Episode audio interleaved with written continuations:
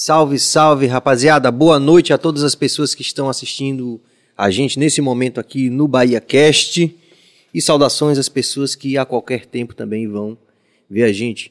Uma vez que tanto esse vídeo dessa noite como os demais, como seus recortes também, eles todos ficam aí guardados pelo século seculorum de acordo com o Google. Né? Até de repente a falha de Santo André, de repente aconteceu alguma coisa, mas até onde a gente sabe, eles vão ficar aí pelo século seculorum, ok? É, minha gente, é, essa noite é muito especial para a gente é, e eu resolvi fazer um preâmbulo é, antes de apresentar o nosso convidado, né?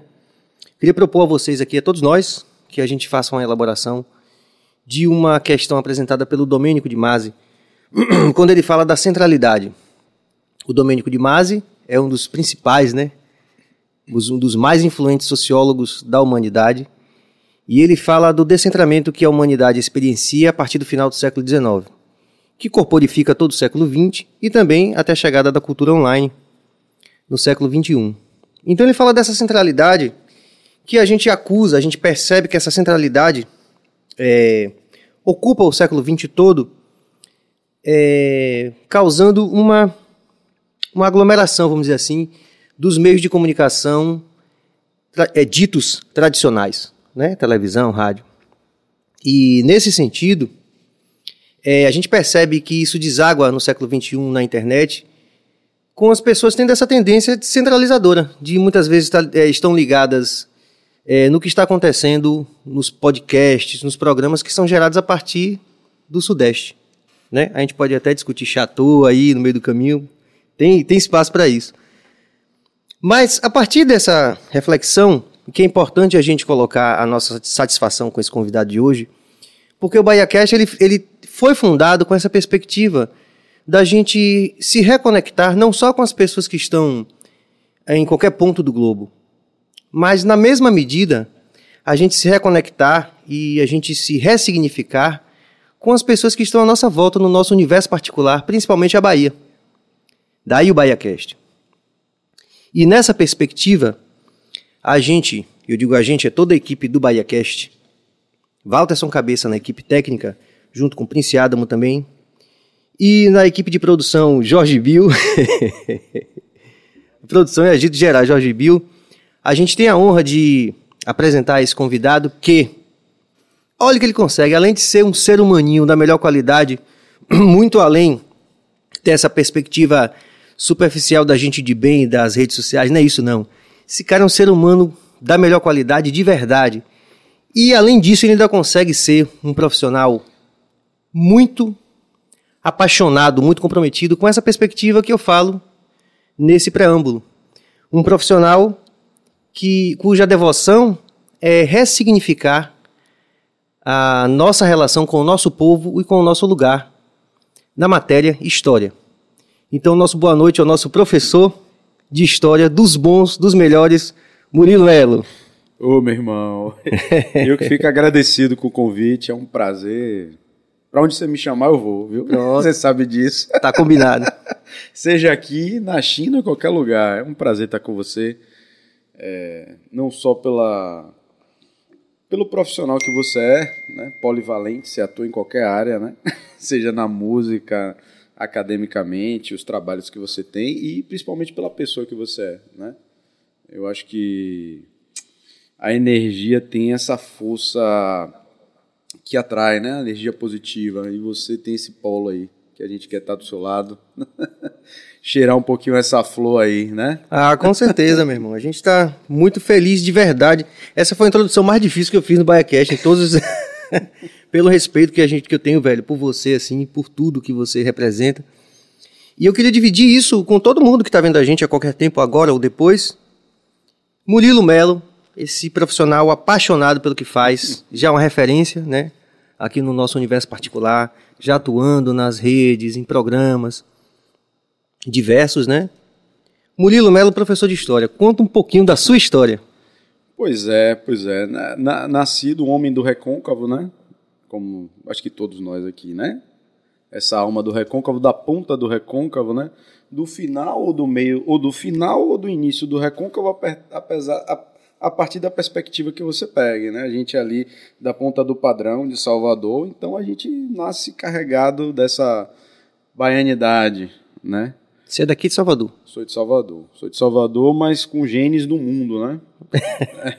Minha mãe meu pai, meus antepassados são de vários lugares, como todo brasileiro, né? Tem um sangue indígena, né? Minha avó é da, da região do, da costa do, do Dendê, é, é, meu avô é de, de São Félix, do Recôncavo, digamos que é ali genuíno, né? Tem um avô português também, que morou no Rio e conheceu minha avó, que era de Sion do Bonfim, que morou em Anápolis, que é filha de um libanês, que morou, foi criado por franceses, entrou no Brasil pelo Uruguai, então eu, eu, eu sou a, cara do Brasil. Brasil. É aquela coisa do. O meu pai era paulista, meu avô pernambucano, pernambucano. e aquela história. Salve, Chico. Muito bom.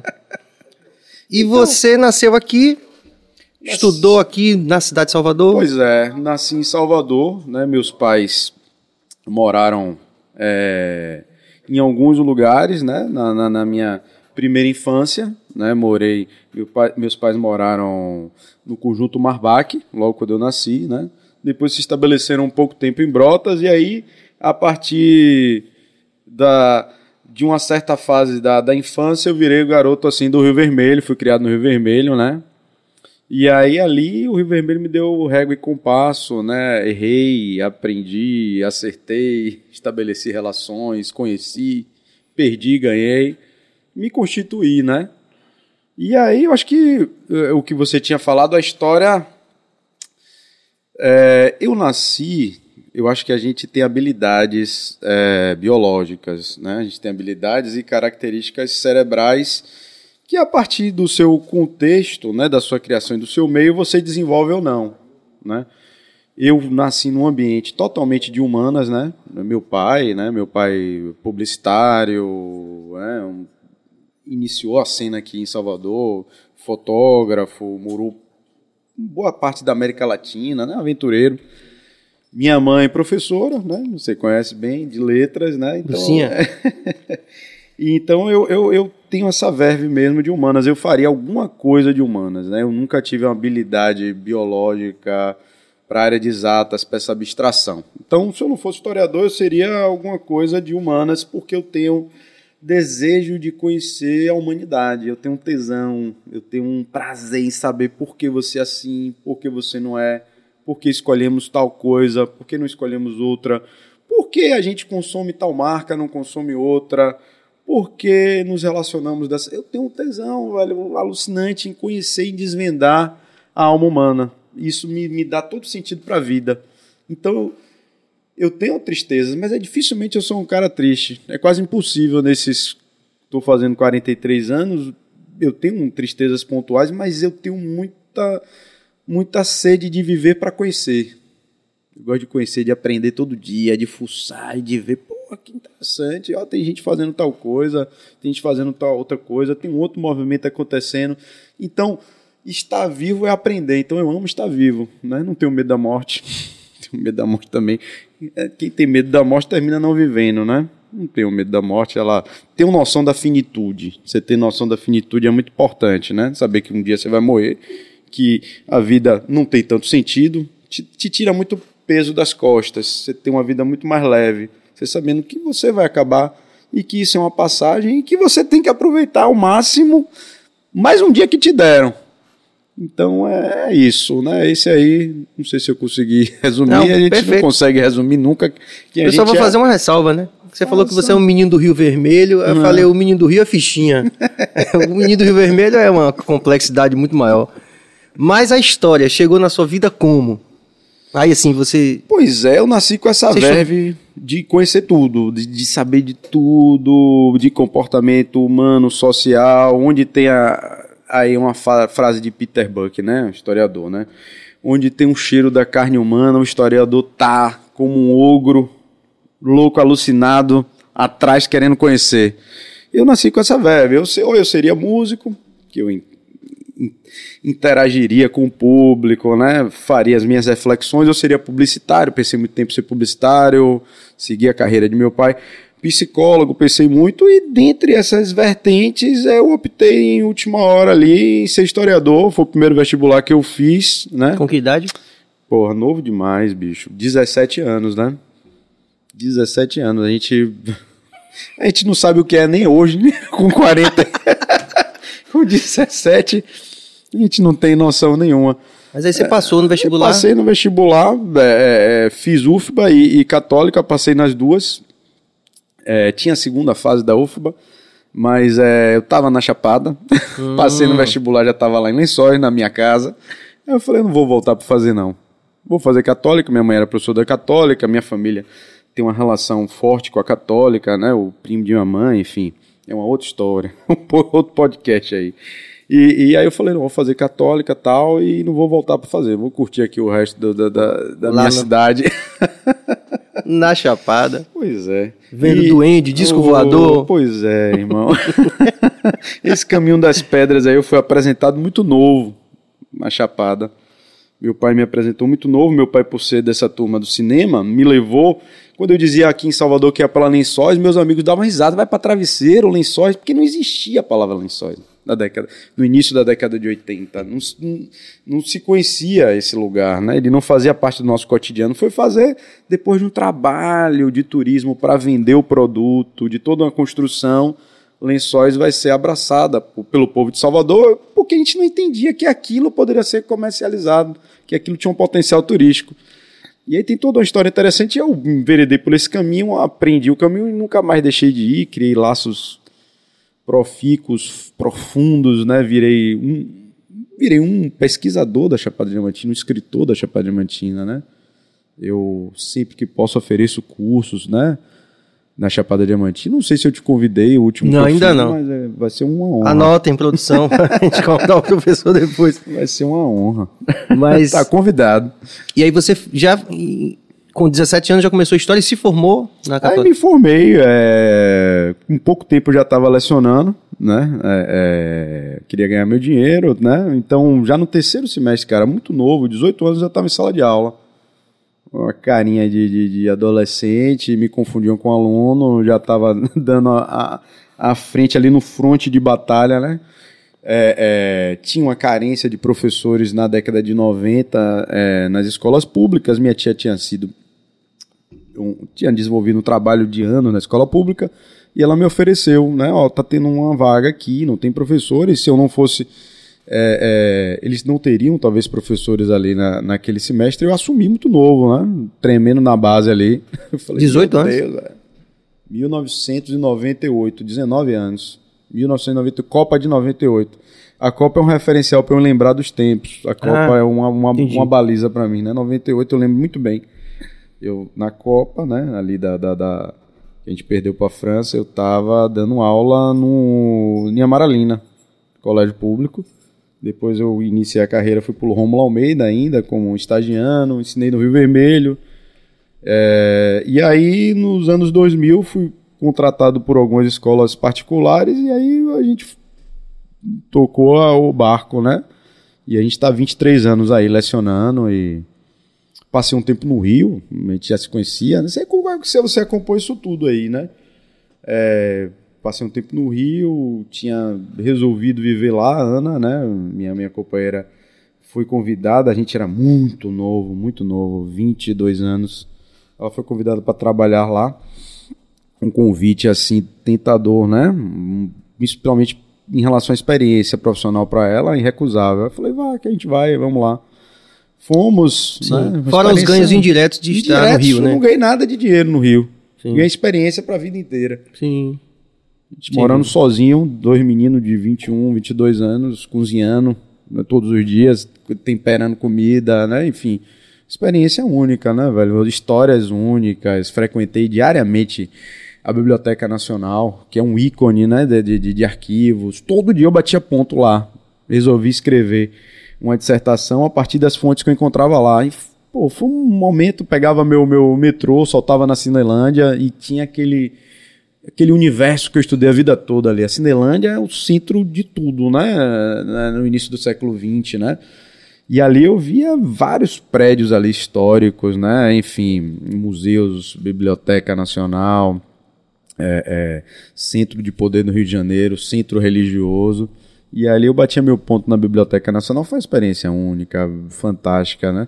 Fiz cursos no Rio para a prefeitura para lecionar lá.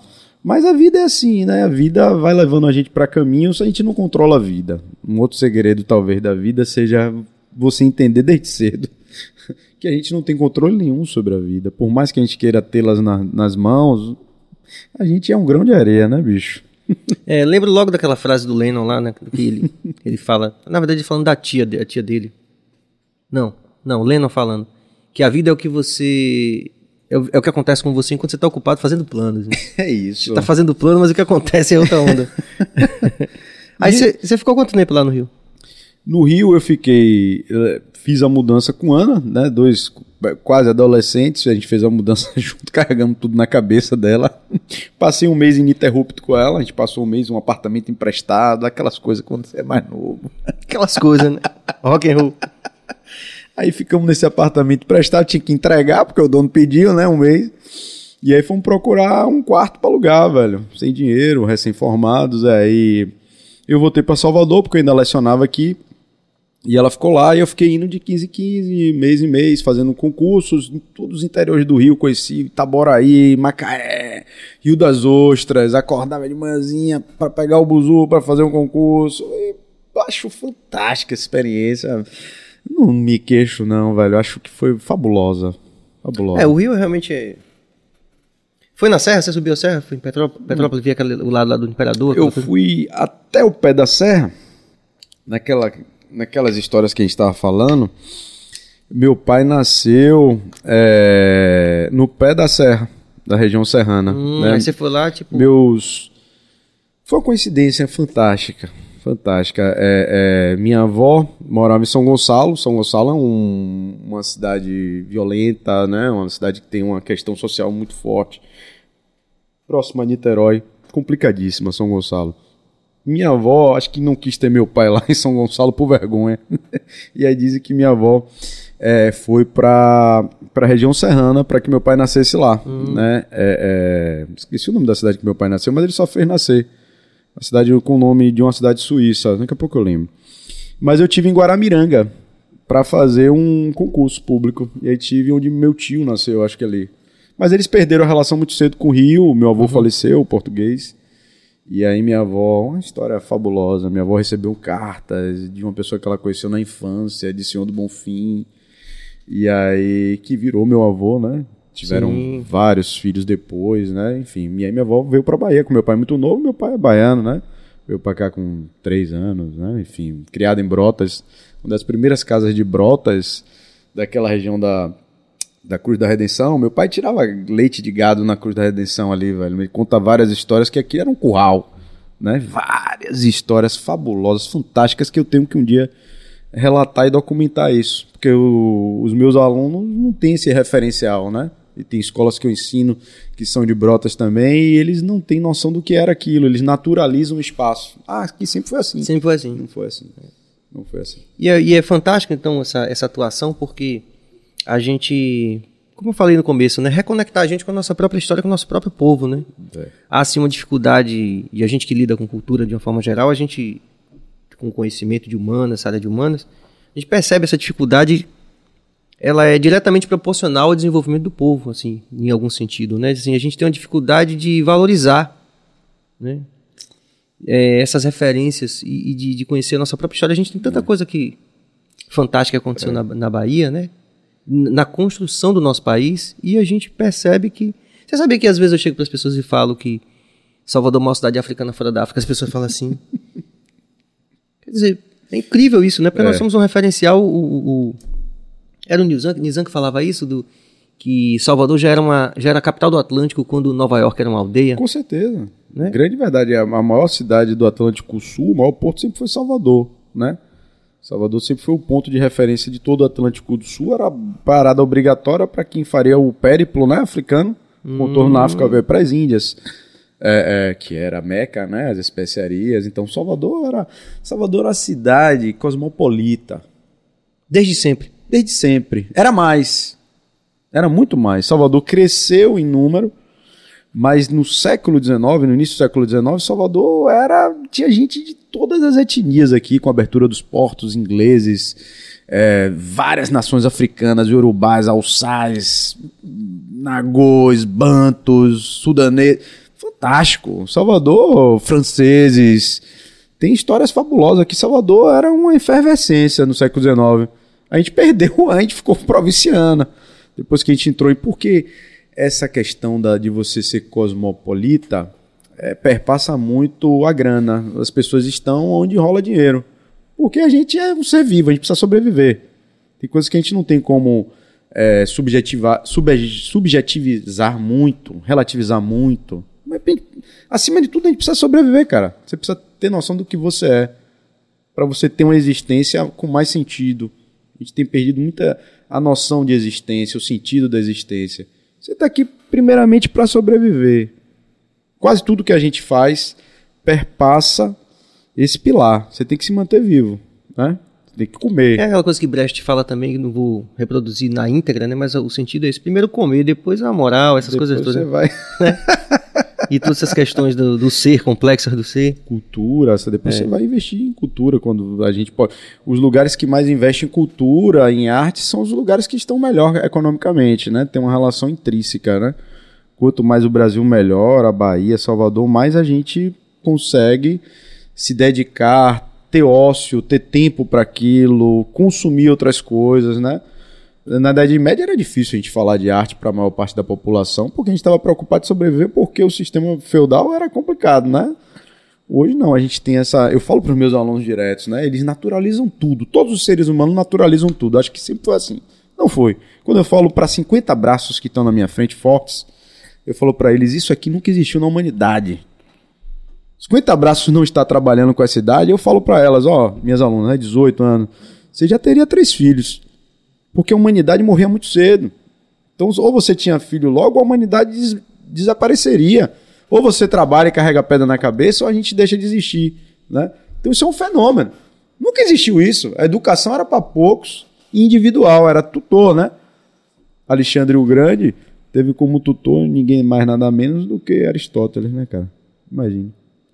Cabeça do mundo ocidental, né? Sustenta o mundo ocidental. E, é, o, o e, foi, e, foi também, e era um fã de Diógenes, né? De conta a história. Pô, Diógenes é fabuloso, velho. Diógenes é Será, um fabuloso. Seria interessante se a gente pudesse... É o Chaves. É. Meus alunos, quando eu falo de Diógenes, o professor é Chaves. Causa do barril. É aquela história de, lá do Alexandre, né, se for verdade, mas Sim, tem a história é, que tem a lenda. ele chega e fala assim, eu é. sou seu fã, uhum. me diga qualquer coisa, uhum. que você, eu sou Alexandre Grande me peça qualquer coisa que eu vou te uhum. dar. Ele, qualquer coisa, pô, então sai da frente do sol que eu tô me secando aqui. Sai do meu sol. Você tá atrapalhando a minha pois visão. É. é. Diógenes é de uma escola. Mas aí é isso que eu falo, assim, que dessa grande, pessoalmente, essa grande ansiedade em ter você aqui, né? A importância de profissionais nessa área, né? Que vão, como eu falei no começo, reconectar esses 50 braços, né? Esses meninos com o seu passado grandioso, né? Passado grandioso da Bahia de dizer assim. E de valorizar essas referências, né? Que pô, são tantas referências em tantas áreas, né? A nossa cultura é tão pujante, tão. É. Se a pessoa para pra pensar, por exemplo, Murilo, pô, pensar assim, ó, vem cá, qual foi o maior ícone pop da humanidade? Michael Jackson. Ele veio aqui. Tocar com quem? Com, o Neguinho do... do Samba. Você já viu a entrevista de Neguinho do Samba? Não e aí, vi, mas... do Samba, que prazer tocar com o Michael Jackson. Ele, não, o prazer dele é meu tocar também com o Negão do Samba, né? O Negão do Samba é um ícone, Você assim, entendeu? a gente não tem ideia de que... É, então, essa, essa, esse papel, né, é, de iluminar a cabeça dessa coletividade, né, é. que, que muitas vezes, que as mais das vezes, né, é, deixa de enxergar isso como um valor econômico até, né? Porque na medida que a gente não valoriza, que a gente não consegue se reconectar com a nossa história, com o nosso passado grandioso, a gente, como você falou, lençóis, a gente teve que, teve que fazer um trabalho de reconectar as pessoas com a, aquilo que se tornou uma... E perceber que aquilo poderia ser visitado, que as pessoas Sim, poderiam conhecer. Que tinha um valor, inclusive, econômico. O lençoense não entendia, achava que era pedras que ninguém queria ver aquilo, né? Um sertão. Uhum. Teve um trabalho forte para despertar o interesse sobre aquilo e vender aquele. É fantástico essa história de lençóis, né?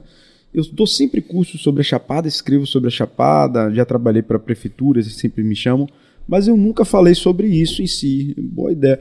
Falar sobre como nasceu o turismo na Chapada Diamantina, porque mais uma vez naturaliza-se, né? Sim, ah, não, foi assim. já foi, foi assim, nunca foi assim. É uma novidade. Turismo na Chapada. Inclusive, num desses documentários que eu, eu fiz, tem uma, uma- um relato de um, de um sertanejo lá, do cara que guia de uma turma que estava indo lá fazer um trabalho de interessante, que é o pessoal do Comida, comida que é Mato. Que o pessoal ia revendo essa perspectiva do que é comestível e vendo em cada lugar o que que tinha. Aí foram pra Chapada. Aí ele fala assim, essa estrada aqui quem abriu foi a escravidão. Eu lembro até que Marcos Guima, né, que é guitarrista, né, Claro.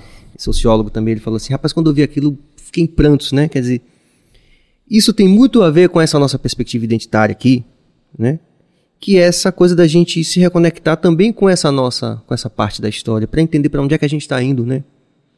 Como é que a gente pode pensar, por exemplo, no Brasil, que como Glauber dizia, né? O Brasil, apresenta o Brasil. Como é que a gente vai fazer com que essa rapaziada realmente olhe no espelho e veja tanto essa, essa, essa grandeza histórica, como ao mesmo tempo tudo aquilo que não foi tão positivo e que precisa melhorar para a gente se reconectar com a gente mesmo. Você falou do Rio, quer dizer, o Rio é uma coisa fantástica que a gente ama o Rio de Janeiro, mas ao mesmo tempo a gente tem, um pavor. As pessoas estão saindo do Rio de Janeiro e falam assim: não dá mais para ficar no Rio de Janeiro Tá, tá. né? Quer dizer, é, o seu- a sua atuação de, de vários profissionais, né? Nas- não só na sala de aula, dos pensadores e tal, nesse sentido, assim, que eu acho que é importante para poder resituar esses alunos em relação a tudo isso, né? Ess- Essas pessoas que vão, inclusive, ser, ocupar papéis de destaque, Sim. né? De, e, de, e, de- e posições de decisão Então, então meus alunos, é, meus ex-alunos são os status quo da, de Salvador hoje, né? Meus Fale uns aí. Estão em todos os campos do estado, velho. Eu tenho ex-alunos, juízes, promotores. É impressionante, impressionante, assim. Eles constroem, ajudam a construir. A, a- a- eu sempre tive essa noção. Quando eles eram meus alunos, eu olhava pra eles e sabia. Eu falei, rapaz, esse cara vai fazer história, vai construir, né? E é um orgulho, né? Você se sente um pouco responsável, minimamente por aquilo ali, é fantástico, né? Vira e mexe eu tenho surpresas, tem alguns que eu, eu perdi o trilhar deles e vou reencontrar lá na frente, né? Uma mensagem inesperada. Não tem nada melhor na vida do que o, a surpresa. Você abre o seu Instagram e você vê uma mensagem de um exemplo, porra, professor, eu tô aqui trabalhando com o carro e lembrei, porra, aí... Aí, velho. É massa ver você falar com essa paixão, assim, com essa devoção. É uma Pois devoção, né? É, eu, eu sou assim. É uma devoção, com né, vida. Eu sou assim com a vida, né? Porque. Ah, é profissão. Mas é uma devoção no seu É, caso, né? Você eu, eu ama amo a o que eu verdadeira. faço. Eu, eu só faço o que eu amo, certo? Em primeiro lugar, eu só faço o que eu amo. Se eu tô é porque eu gosto. Eu, eu- eu nasci assim. Opiniático. Eu, eu só tô no que eu não sei fazer por fazer, nada na vida. E já que eu tô, eu visto a camisa, né? Eu só sei viver assim, né? Com amor, com tesão, Intensidade. intensidade, com carinho. E é impressionante que isso reverbera, né? Isso exala. E as pessoas talvez tenham até medo de te decepcionar e, e querem te entregar isso também. A, a gente é um eco o tempo inteiro, né, velho? Fazer só um breve e relevante É. break aqui, porque já começaram a chegar as mensagens. Você sabe que as pessoas, vocês que estão vendo, é, se reconectem com o VariaCast nesse sentido. Assinem o nosso canal aí, se tornem-se subscribers, é, ativem o sino, comentem, deem like. Nós temos aqui hoje uma- um grande privilégio. Aproveitem esse privilégio de estar conversando com esse cara aqui, que esse cara é muito. é, já rolaram nos comentários aí, hein, Cabas? Será que dá pra gente ver alguma coisa? Vinícius Oliveira, Murilão é fenomenal. Muito bom. Grande Vini. ah, é o meu, meu aluno do Vieira aí, meu ex-aluno. Ana Ponte, vivemos momentos indescritíveis no Rio, muito aprendizado. Tá aí ela aí, Valeu, que me Ana. levou a responsável por isso tudo. Com certeza. Beijo pra Ana, pra toda a família. Maria Jurema Pinto Souza, bravo Murilo. Muito bom. Grande Juju. Trabalhou comigo no Portinari, grande profissional. E Armando, Armando Castro. Bora, professor Murilo, meu historiador preferido, muita história aí. Esse é o cara aí, ó. Esse é o Xande que eu falei do, do, do Sim. Colher de Pau, que fez toda a cena Ah, aqui, sim, que hoje sim, trabalha na UFBA, né? Grande Pronto. professor. Já está marcada a nossa resenha. Esse é o cara. É isso aí. Mas você, é... você como professor de história, história é muito amplo. é. né? Você se dedicou, assim, eu percebo pela sua atuação, né, ouvindo você nas rádios, nas redes e tal, que você tem uma, uma forte identificação também com a história do nosso universo particular da Bahia, né? Sem o que que você, que que, partindo dessa perspectiva que já, né, que já sabemos que as pessoas sabem muito pouco da própria história, Uhum. o que, que você queria falar da história da Bahia, que você acha fundamental a rapaziada que tá vendo o BahiaCast ver? Pois é, é, é, eu gosto, em primeiro lugar, de me conhecer, né? A Sim. gente nasce sem saber. Nasceu um acidente, né? você não sabe de onde você veio, né? Seus pais. Você Então, não é o que seus pais Estamos trabalhando nisso, né? né? Nasceu um acidente e, e para todos, né? E você se conhecer é fantástico. Você tentar se conhecer, você olhar para dentro de si, você saber onde você está pisando. Então isso me leva à Bahia, né? Saber onde eu estou pisando. Eu não sei viajar para um lugar e cheguei. Não.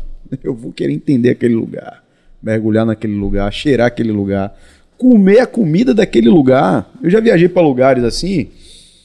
Eu falei que meu pai morou em alguns lugares da América do Sul. Meu pai prometeu que o filho mais velho dele, quando fizesse 18 anos, ia fazer algumas viagens com ele. A gente fez, fomos para Machu Picchu, Peru. Hum. Passamos uma temporada lá, eu com 18 aninhos, é, é, 19 aninhos. E aí, pô, conheci uns brasileiros, jovens e tal. E os caras queriam comer pizza. Eu já naquela idade não conseguia entender. Eu falei, velho, porra, eu vim aqui comer comida peruana. E tinha uns roedores lá, um- tinha uma região montanhosa do Peru, onde tá Machu Picchu, Arequipa, eu queria comer aquela carne ali, é, aquele roedor cui, né? Uhum. E eu me devorei o cui e não, não não sabia se ia ter de novo aquilo, né? E aí deixei eles na pizza e fui lá comer a comida peruana, né? Sim. Então é, é- a Bahia é o meu país, né, cara? Bahia é a República Baiense, né? O Brasil é um acidente, né? O Brasil tinha tudo para não existir. Tudo. A gente naturaliza, a gente naturaliza tudo, né? Ah, o Brasil, beleza, sempre existiu. Não, o Brasil nunca existiu. É um milagre o Brasil existir. A Bahia tinha tudo para ser um país, a República Baiense, né? Loucos foram que inventaram o Brasil. O Brasil foi invenção de loucos. Loucos naquela época pensaram, não, vamos juntar isso aqui? Vamos. E a maioria negou. A própria Bahia negou o Brasil, uma parte da Bahia, e vai ter os 2 de julho, que a gente passaria 10 horas aqui falando. Só sobre 2 de julho. E essa república nossa aqui, baiense, ela é um país é, é, como unidade, como é, territorialidade. O território da Bahia em si é um país, pelo seu tamanho, pela sua pujança, pela sua diversidade, né? Então a Bahia me encanta. Tem várias Bahias, o Recôncavo, a Chapada, a Ilhéus, o extremo sul da Bahia, o sertão. Conhecer esse universo é, é se conhecer. Eu tenho um- uma vontade gigante de cada vez mais mergulhar nesse universo, de buscar outros referenciais da Bahia, né?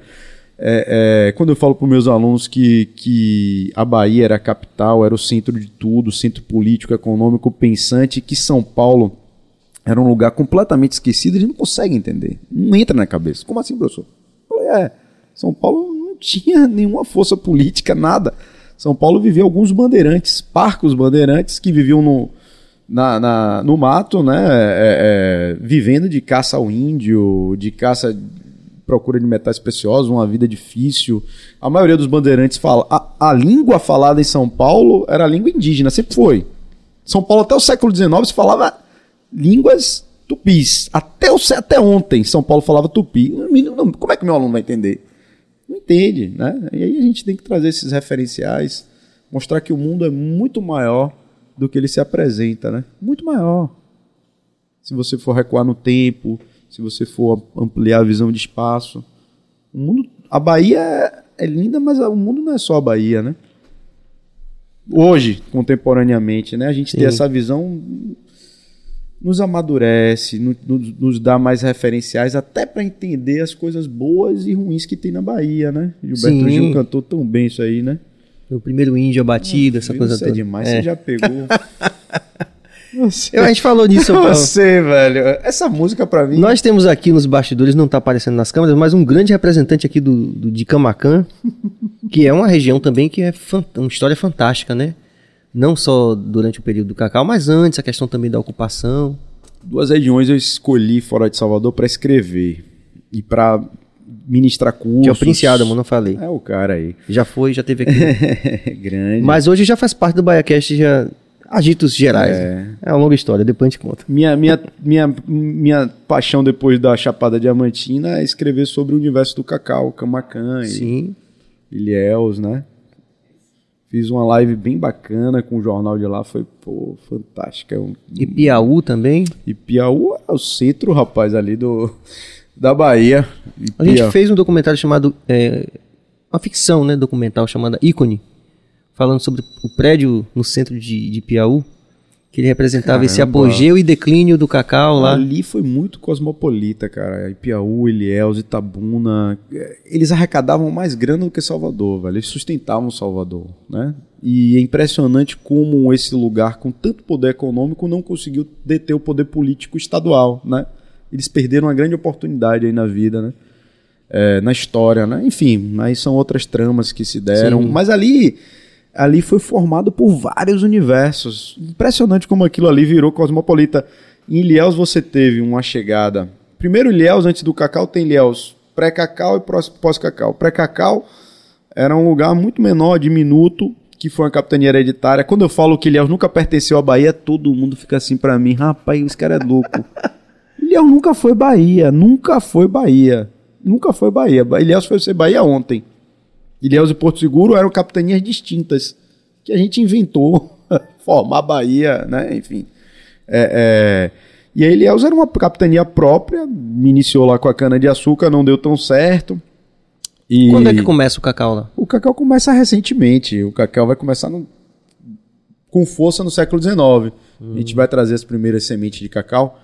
É... O cacau, ele é da América do, do, do, da península do Yucatán e da América Central, ali México, né? A gente traz as primeiras sementes. Tudo começa pela Guiana, tanto café como cacau.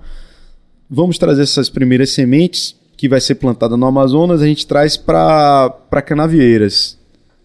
O pessoal de Ilhéus vai me matar.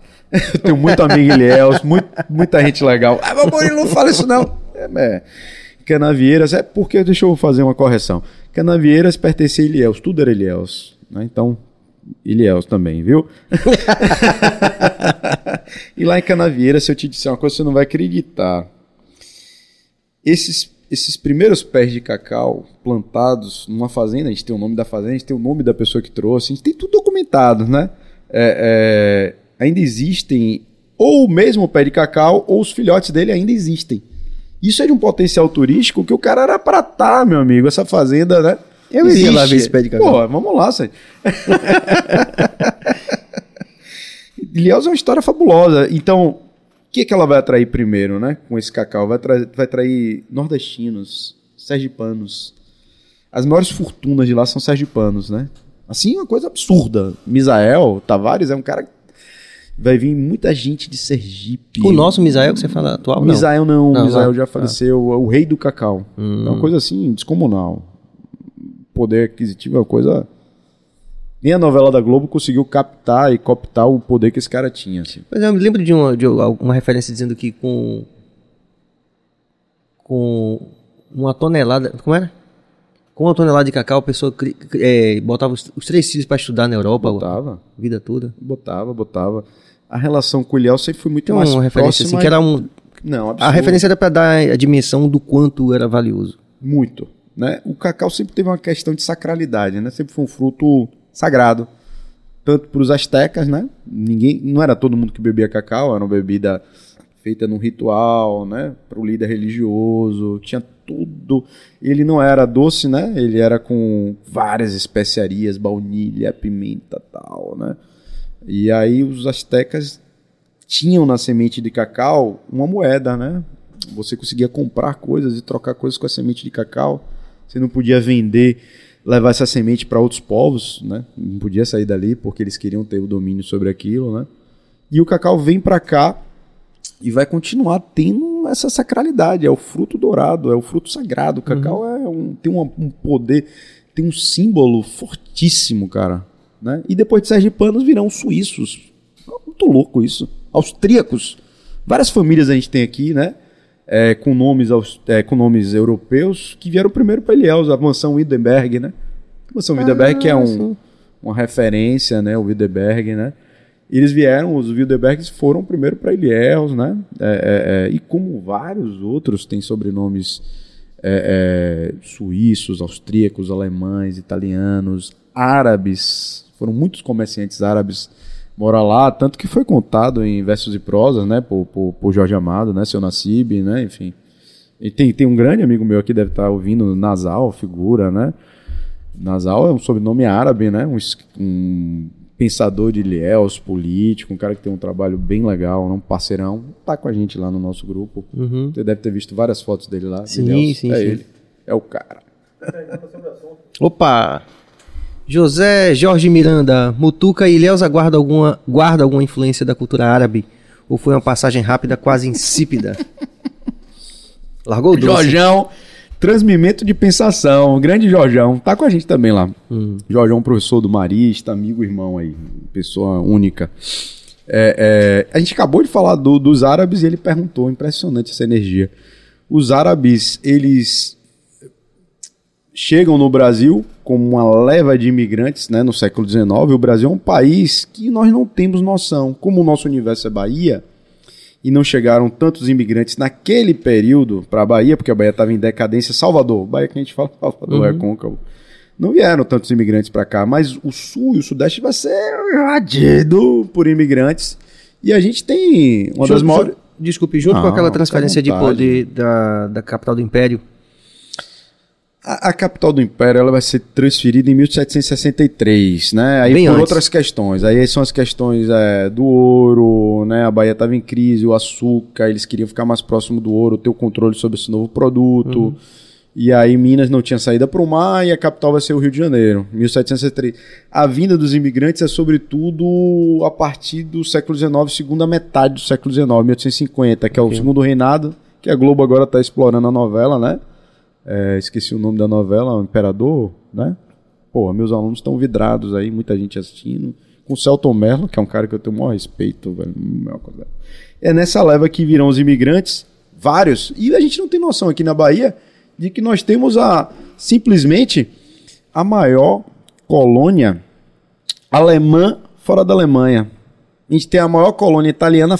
Como é que pode no Brasil ter a maior colônia italiana fora da Itália? Cara, é muito louco isso. Japonesa, ucraniana. Mas nesse, nesse, nesse veio aí, do, a partir dos- dessa segunda metade do século XIX. Tudo vem a partir da segunda metade do século XIX por dois fatores. Um dos fatores é a questão da escravidão, né? Sim. é uma mentalidade é, racista, vamos falar essa palavra, né? Pesada, Embranquecedora, falar né? embranquecedora, teorias é, é, desenvolvidas no século XIX de que era necessário embranquecer o Brasil e os cargos, já que os, os escravizados estavam se tornando livres, vamos dar emprego para os brancos para o Brasil melhorar. E aí vai ter essa política de trazer brancos, trabalhadores livres. Primeiro, os próprios empresários e fazendeiros vão trazer, vai ser um, um problema retado. De logística, problemas. de- de, vagabundagem mesmo. Não estou usando as palavras aqui. Estou fora de Guarde esse, guarde esse raciocínio aí da vagabundagem, porque a gente tem que fazer agora um reclame aqui, fundamental aqui na história do Bahia Cast, que é a parceria com o nosso Sampaio Sabores. Pedro já chegou aqui. Muito obrigado mais uma vez, Pedro. E, ó, todos os convidados É. têm uma a prova de fogo é provar o hambúrguer Porra. do Sampaio Sabores. Quero passar por essa prova sempre. Já te aviso, já te aviso que 100% do, dos convidados aprovaram. Então vamos e fica provar onde? agora. Fica onde aí? No Principado de Brotas. Pô, no Mas é Principado deu não. livre. Principado é pra Itapuã que era menor. Não. Brotas é uma república, é muito Então, maior. lá. Salvador é uma Acabou de cidade... Salvador é uma cidade ao redor de Brotas, né? Muito bom isso. Salvador é a periferia de Brotas. Brotas é a república Qual é brotense. o nome dele? Roberto Mendes fala assim que o mundo é periferia de Santo Amaro. Ele tem toda a razão. Pedro, muito obrigado mais uma e vez. como é que a gente faz pra comprar esse Sampaio? Como, onde é que Ó, tá? Laura tá perguntando, entrega quentinha? Ó, Laura aí, ó, professora Vai no Insta, grande Laura. arroba Sampaio Sabores. Eles estão entregando a partir do Principado, não, da República, de República, Brotas. pô, não diminua Brotas, não. Principado é pra lugares menores. Brotas é o umbigo do mundo, é Cusco. Tá Sabe que Cusco significa umbigo do mundo, né? É? É. Vamos chegar Brotas lá. é o umbigo do mundo. Pronto. Muito bom. É bom a gente conversar com quem sabe das coisas. Muito obrigado, Pedro, mais uma vez, viu? Vai chegar daqui a pouco aqui o. Esse é bom. É? Algumas perguntas pra gente nortear isso, mas para voltar para a imigração na área de Ilhéus daqui a pouco. Tem um lugar específico que você tem desejo de conhecer, explorar? Obrigado, Laura. Laura Raide. Não sei se tá pronunciando. É, Laura Aide. Aide. Professora de teatro, parceira aí, gente finíssima. Obrigado, Laura. Rapaz, eu gosto de conhecer o mundo todo, se eu pudesse. Eu gosto de conhecer todas as pessoas, o mundo todo. A diversidade me engrandece tanto, rapaz. É, eu fico. Cada, cada célula do meu corpo vibra quando eu vejo algo novo, um outro referencial. Eu gosto de referenciais para me conhecer, né? Para eu saber quem eu sou, eu preciso saber o que eu não sou, né? É, sem E dúvida. eu preciso ter outros referenciais. Saber o que eu tenho de bom e de ruim. Que eu poderia ser melhor. Eu, eu, eu viajo para algum lugar e vejo um pai se comportando de outra forma. Eu falo, porra, que massa. Posso ser melhor, né? Vejo um cara sentando na mesa de uma maneira. São coisas tão singelas e simples, velho. Um cara sentando na mesa diferente quanto a postura. Né? Eu falei, porra, É. que elegância, pai. Mas aí os imigrantes chegam em Ilhéus a partir Pois da é, segunda Ilhéus metade do século. atrair, cara, o mundo para Ilhéus. E os árabes? E os árabes fantásticos, né? Na, na minha família não teve a sorte de vir nessa leva aí, né? E eles deixaram árabes- uma, uma influência. Eles estão ainda em Ilhéus, eles fazem parte da cultura de Ilhéus, né? Os árabes... Tem vários amigos descendentes de árabes em Ilhéus, várias famílias que mesclaram, deixaram muito da sua cultura e viraram baianos também nesse diálogo cultural, né? Que é fantástico, né? Essa troca, né? Você vem, se adapta ao lugar que já existia e deixa também a sua marca, né? Nesse diálogo que me fascina demais entender como é que se dá esse diálogo, essas trocas, como se relabora novas culturas a partir. Então os árabes eles são parte de Ilhéus hoje, né? E se tornaram baianos, ilhaenses, né? E quando foi que Ilhéus se tornou. é, conheceu o, o ocaso, né? Quando foi que. Pô, rapaz, olha lá, Quando foi- agora chegou a primeira polêmica. vamos lá. Quando foi Vamos lá, vamos lá. que o Tem questão cacau. política aí. Tem, né? Pronto. Aqui é o lugar esse aqui. Manda ver, fica à vontade. Pois é, Ilhéus conheceu a sua pujança, um ápice, algo que surreal. Surreal. O universo de Ilhéus, de Itabuna e a região, né? Camacan, é, e- é, é, Grapiúna, Ipiaú. São vários municípios que existem ali. É um universo. É um universo. Mas o pessoal. Qual foi que você falou? Gan- Gandu. Gandu tá muito mais próximo aqui de Salvador e é um lugar que resistiu, um dos únicos lugares que resistiu a esse ocaso aí. Porque Gandu ficou um pouco fora daquele polígono, ela é fora daquele polígono e lá eles estabeleceram uma nova forma de desenvolvimento do cacau. Tem um grande amigo, irmão Danilo, que é filho de árabe. Danilão, figuraça Capone, deve estar vendo a gente aí que ele desenvolve cacau em Gandu, porque eles fizeram. não seguiram exatamente o que órgãos estatais é, disseram que era para Ah, seguir. Né? Então, o que vai levar Eliels, que conheceu períodos cíclicos, o cacau não foi só. nada na vida, nada na vida que você lida com a economia é linear, porque a economia depende das intempéries do tempo. Pouca gente consegue entender isso. Economia não é matemática. A economia é muito próxima da humanas. Ela depende da intempéries do tempo. Ah, por que, que o preço do tomate cresceu? Por causa da intempéries do tempo. Choveu em tal lugar. A lei da oferta e procura. As coisas não são matemáticas, as coisas são vivas, fluidas. O cacau teve momentos de crise com as guerras, momentos fantásticos, áureos, que a semente de cacau depende do mercado internacional, porque é o mercado nacional que vai ditar o preço da semente, que as pessoas nadavam em dinheiro, ou seja, é uma coisa surreal. E ela vai entrar em crise com a vassoura de bruxa. Que foi vassoura de quando? bruxa agora, final da década de 80. Não estou aqui afirmando. Não estou aqui afirmando. Existe uma fortíssima corrente historiográfica que fala que foi um crime, um terrorismo político. Né? Não estou aqui concluindo, não, né? porque eu sei que tem duas vertentes. A gente que milita na área de humanas, a gente conhece as várias narrativas. Ana Glória Cruz Verdade. Mas eu não sei a que verdade que ela Agora tá sendo. falou a verdade é. Mas aí, então, o que teria sido, Murilo, esse crime político? Pois é, é, é, tem algumas versões sobre isso, né?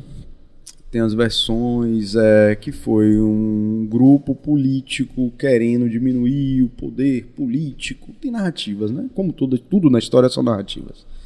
É, deter o político dos coronéis, né? A questão dos oprimidos, dos opressores, né? E eles não, não perceberam, talvez, a economia, se é que foram eles, né? Porque se você destrói um, toda a cadeia vai embora. Então, Ilhéus, é, as pessoas de camadas menos abastadas não tinham o que comer, cara. Você destrói um, uma camada e os outros também estão a reboque, cara. É, eu digo para meus vizinhos, rapaz, que a despeito de lado, ninguém vai ganhar dinheiro com a gasolina a 7 reais. Eu tento fazer a rapaziada entender isso, que. Mas A gasolina, todo mundo ela- tá pagando. A gasolina é totalmente acoplada à realidade internacional, né, cara? Sim. As intempéries sociais. É, mas tempo. independente de partido, todo mundo tá pagando 7 reais. Eu acho isso meio bizarro. É como o Glauber Rocha dizia assim: olha, esse negócio de política eu não entendo bem, mas pra alguém ganhar, alguém tem que perder, né? Enfim. Mas aí teria, teria, teria havido, de acordo com essa narrativa, esse crime político que É. foi a introdução da, da é, a vassoura, vassoura de de bruxa, ela foi trazida né, de fora e foi implantada. é, tem toda uma narrativa construída que tenta provar isso, né? E tem uma narrativa contrária que tenta negar isso, né? E que ela foi colocada em alguns pés de cacau, amarrada em algumas fazendas. De um primeiro apareceu uma fazenda, Camacan vai ser uma das primeiras.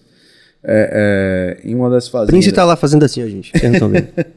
Em dois lugares extremamente distintos ele vai aparecer. Então tem uma narrativa que fala que isso é impossível ser uma ação do tempo natural, né? Que foi algo humano. né? Ela tá aqui e não tá nesse meio. Ela apareceu aqui, apareceu lá longe.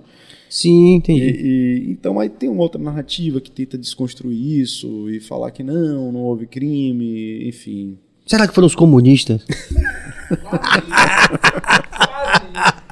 Sobra pra eles. Eu não podia perder- Sobra pra eles. eu não podia perder é, essa você piada. matou a charada. Pô. Meu Agora tio com sim, essa narrativa me. Pô, cara, Olha, obrigado, esse aqui eu- velho. Hambúrguer de camarão Rapaz. do Sampaio Sabores. Você vai dar uma mordida, dá uma Eu sou mordida. glutão, rapaz. No mínimo uma mordida. Não faço não, rapaz. Quer mais cerveja? Água?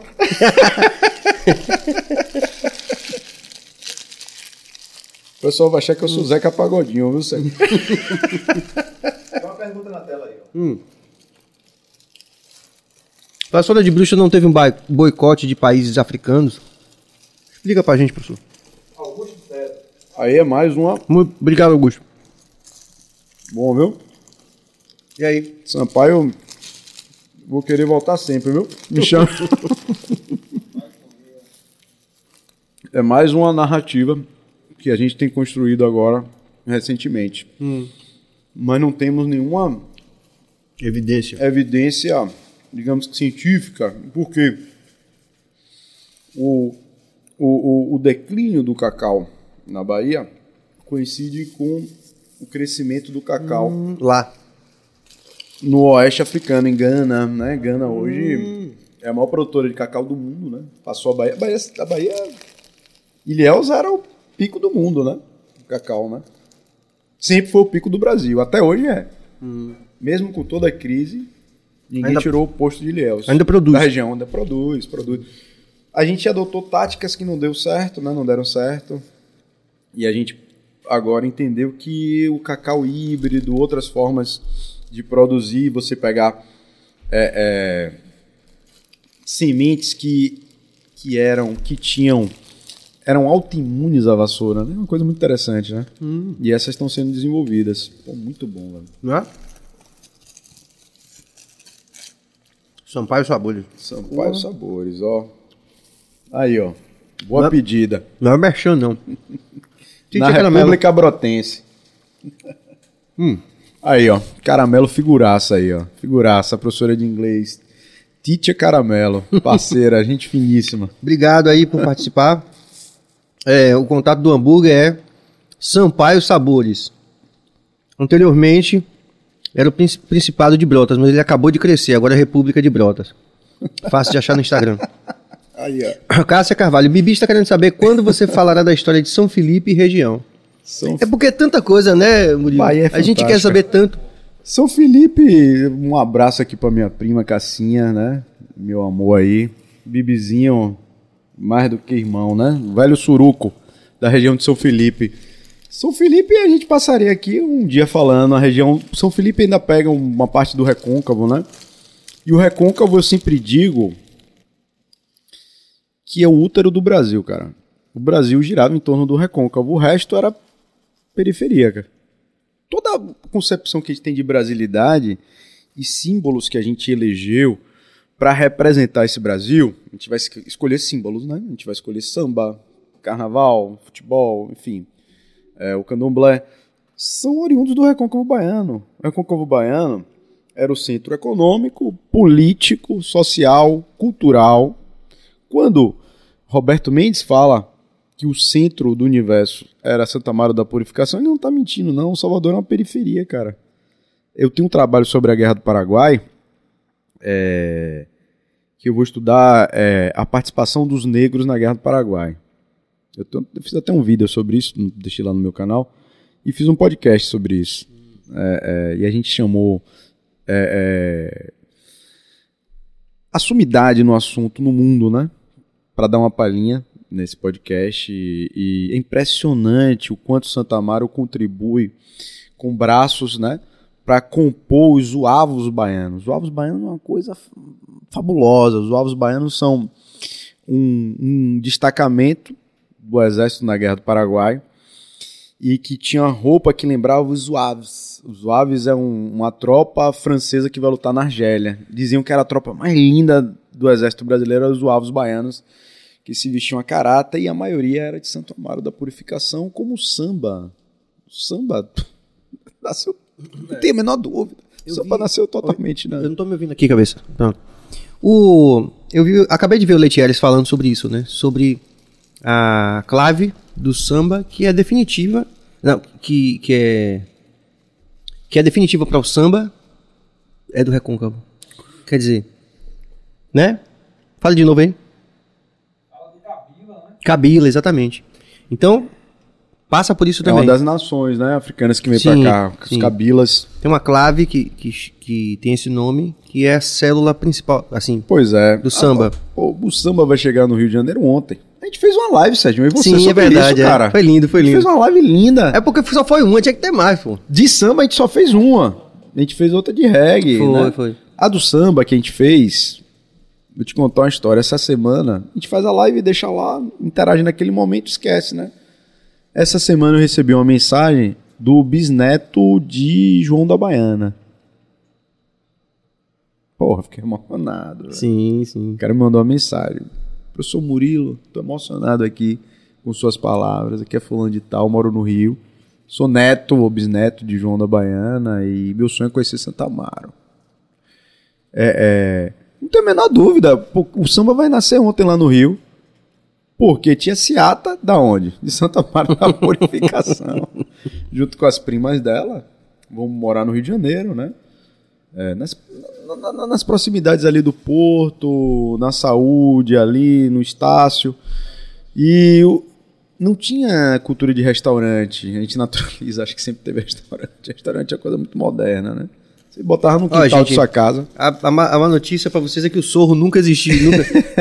Existe hoje, mas não é sempre que existiu ainda. Restaurante vai nascer no final da, da, da Revolução Francesa, que os nobres vão entrar em decadência e, e não vão poder mais contratar todos aqueles cozinheiros, e os cozinheiros vão pegar suas casas e vão botar na porta ou no, no- no- na parte interna algumas cadeiras e a comida que eles faziam para eles, eles vendiam também. Assim nasceu o restaurante ontem.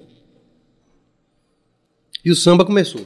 E o samba, ali. ele, ele, o, primeiro samba é o samba cantado por Roberto Mendes, por todo aquele grupo do Recôncavo, que é o samba de, de, de roda, samba de prato, que chega ao Rio com Tia. Ah, Ontem, várias pessoas frequentavam a casa de Tia Ciata, era um ponto de encontro, né? um ponto convergente que a gente estava falando aqui hoje sobre Vinícius e, e Tennyson. o Vinícius baiano. É, é, O ponto de encontro era Tia Seata e ali vai dar essa formatação, né?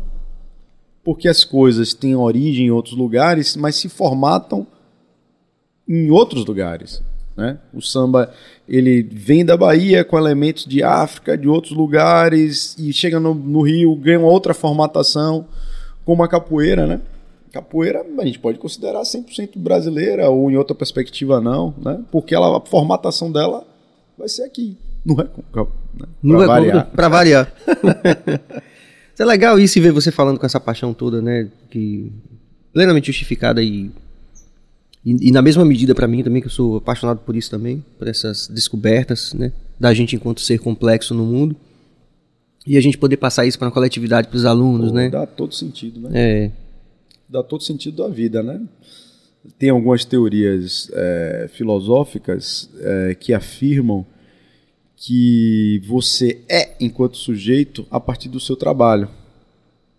Você existe para o mundo e é um sujeito a partir do que você executa, né? Então você ter sentido para a vida através partir... do seu trabalho é muito engrandecedor. Tem até a teoria do, do, do escravo e do senhor, né? Que afirma que o senhor só é alguém a partir do seu escravo, porque ele que trabalha e dá sentido ao senhor. Então isso é muito rico, né? É. é muito interessante. É uma reflexão importantíssima pra gente, né? Enquanto Brasil, inclusive. Ah, você fazer o que você gosta, cara. Você se sentir importante socialmente é. Pô, tô contribuindo aqui de alguma forma. Tô fazendo a roda girar, tô contribuindo para as coisas movimentarem. É, no meu cantinho, de alguma forma, eu tô sendo útil. Isso é fabuloso. Sim, cara. sem dúvida. E essa coisa que você falou de, dos alunos que depois de muito tempo vão Pois é. Dar esse depoimento. Tenho, eu tenho surpresas na vida assim que são impagáveis, né? Tem um salário é, físico, mas um salário que extrapola, que é o emocional, né? Que é ah, o, sem dúvida. Que é, são coisas assim na vida. Ó, Lu Adão, o professor é fera. Valeu, Lu. Obrigado pelo carinho. Mas é isso. E eu acho que também, quando a gente fala dessa coisa identitária, que eu falo assim, que é um mod aqui do BaiaCast, né? Essa preocupação da gente se, se reconectar com esse passado, né? Que quando a gente fala passado parece que é uma coisa desconectada, mas não. Para dar mais sentido à nossa, à nossa presença, à nossa contribuição no mundo, né? Ah, quando você fala, por exemplo, de Roberto Mendes, que é inclusive um artista que pouco conhecido do grande público, né? Eu já conversei com ele assim e, e ele é tão bonito aquela aquela convicção quando ele fala assim, ó, para mim o mundo é a periferia de Santo é muito legal isso. Vai tirar ele de lá, você vê. Pois é verdade, né? E, enfim, mas, é, mas aí a gente teve é, vários períodos né, de, de, de ocupação, de imigração. Teve esse período de Ilhéus. Pois é, o Brasil é um país de imigrantes. Mas né, no Brasil, é. O Brasil teve, você chegou a citar a questão dos alemães, italianos, japoneses. O Brasil é um país de imigrantes. O Brasil, ele nasce da imigração. Né? Ele nasce da imigração. Os próprios índios não são autóctones, né? Existia uma teoria de que os índios nasceram aqui na América, mas é descartada, né? Os índios vieram de outro Pelo lugar. Estreito de Bering. Tem a teoria mais a, a, eles vier, hoje a gente concebe que ele que eles vieram de mais de um lugar, do Estreito de Bering, sim. da Polinésia, sim. Né? Ah, teve sim, levas, tá. teve levas de indígenas, né?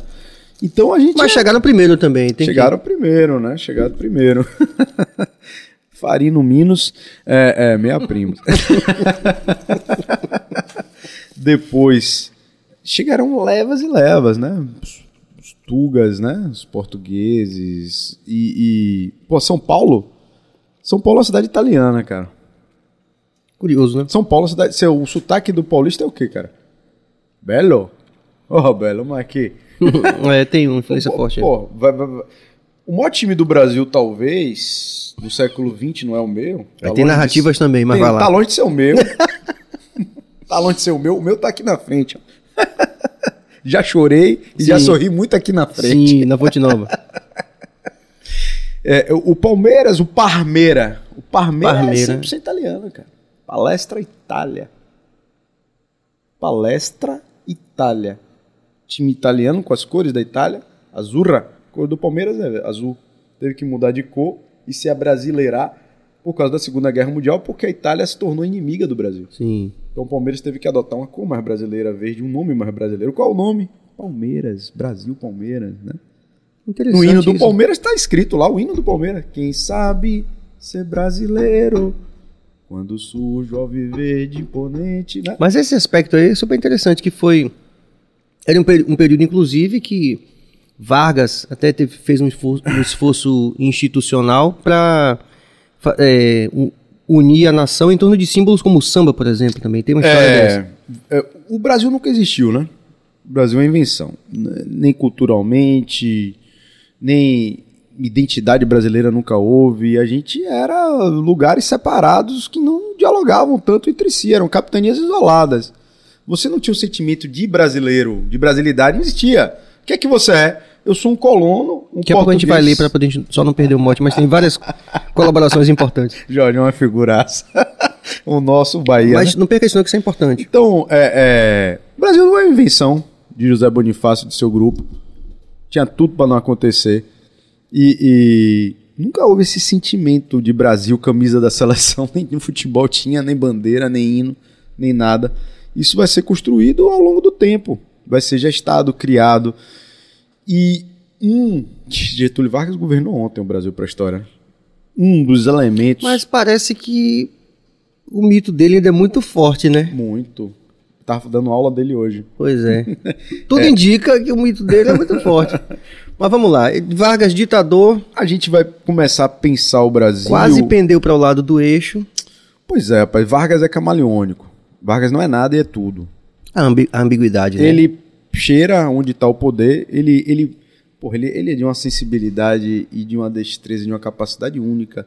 Ele percebe porque o mundo é formado por ondas, né?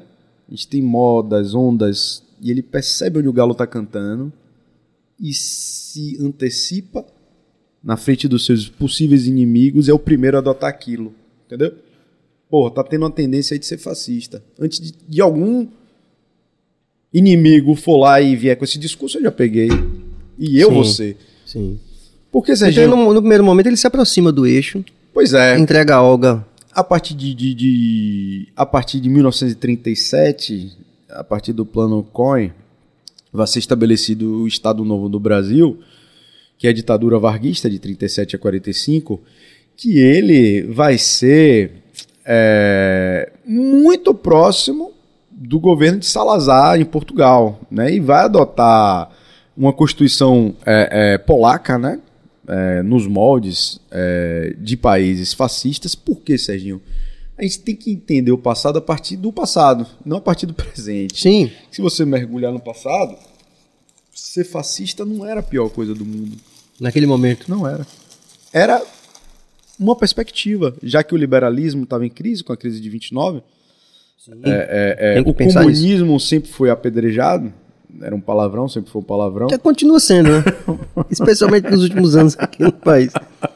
Então, o fascismo nasce como uma terceira via. Pô, não seja liberal porque deu errado. Não seja comunista porque você Sim. não é louco, você vai. E de fato, Mussolini e, e Hitler, nos primeiros momentos do, das suas gestões, viraram super-heróis assim, Pois para é, seus países. esse né? era o discurso Recuperaram deles. a, a economia da Alemanha depois do crash de 1929, Perfeito, perfeito, final ó. da Primeira Guerra Mundial, que estavam arrasados. A Alemanha vai mergulhar numa crise sem precedente na República de Weimar, né, que é depois da Primeira Guerra Mundial, Sim. depois do Tratado de Versailles, e ela perde a credibilidade, perde Parte do território. O marco vai ser brincadeiras, vai ser tão desvalorizado que a gente tem fotografias de crianças brincando com cédulas alemães e tocando fogo, porque não valia nada. E aí, aí que nasce esse discurso, né? De, de, de salvador da pátria, de super-herói, né? de, de superioridade, de que vamos dar a volta por cima. E, E aquilo de- que era uma piada se torna uma realidade.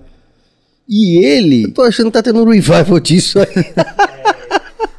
É? Mas não, mas é importante Rolou a gente... isso aí com quem? Não, não, vamos pular essa parte, depois a gente chega no Ah, presente. rapaz, agora eu pesquei. Vamos lá. Captei a vossa mensagem. É, eu- me interessa saber isso, assim. É porque é, no primeiro momento eles eram extremamente populares. Jamerson Ricardo Alves Sabe Silva. tudo aí. Sobre a palestra, o Cruzeiro de Minas teve a mesma origem e passou pela mesma mudança de nome. Perfeito, Hum, perfeito. Muito bom. Cruzeiro era time de É italiano. porque eu quero chegar nisso daí, né? pe- Pela coisa do desse nacionalismo que passa a ter um, papel fundamental nessa definição, né? Para que lado a gente vai?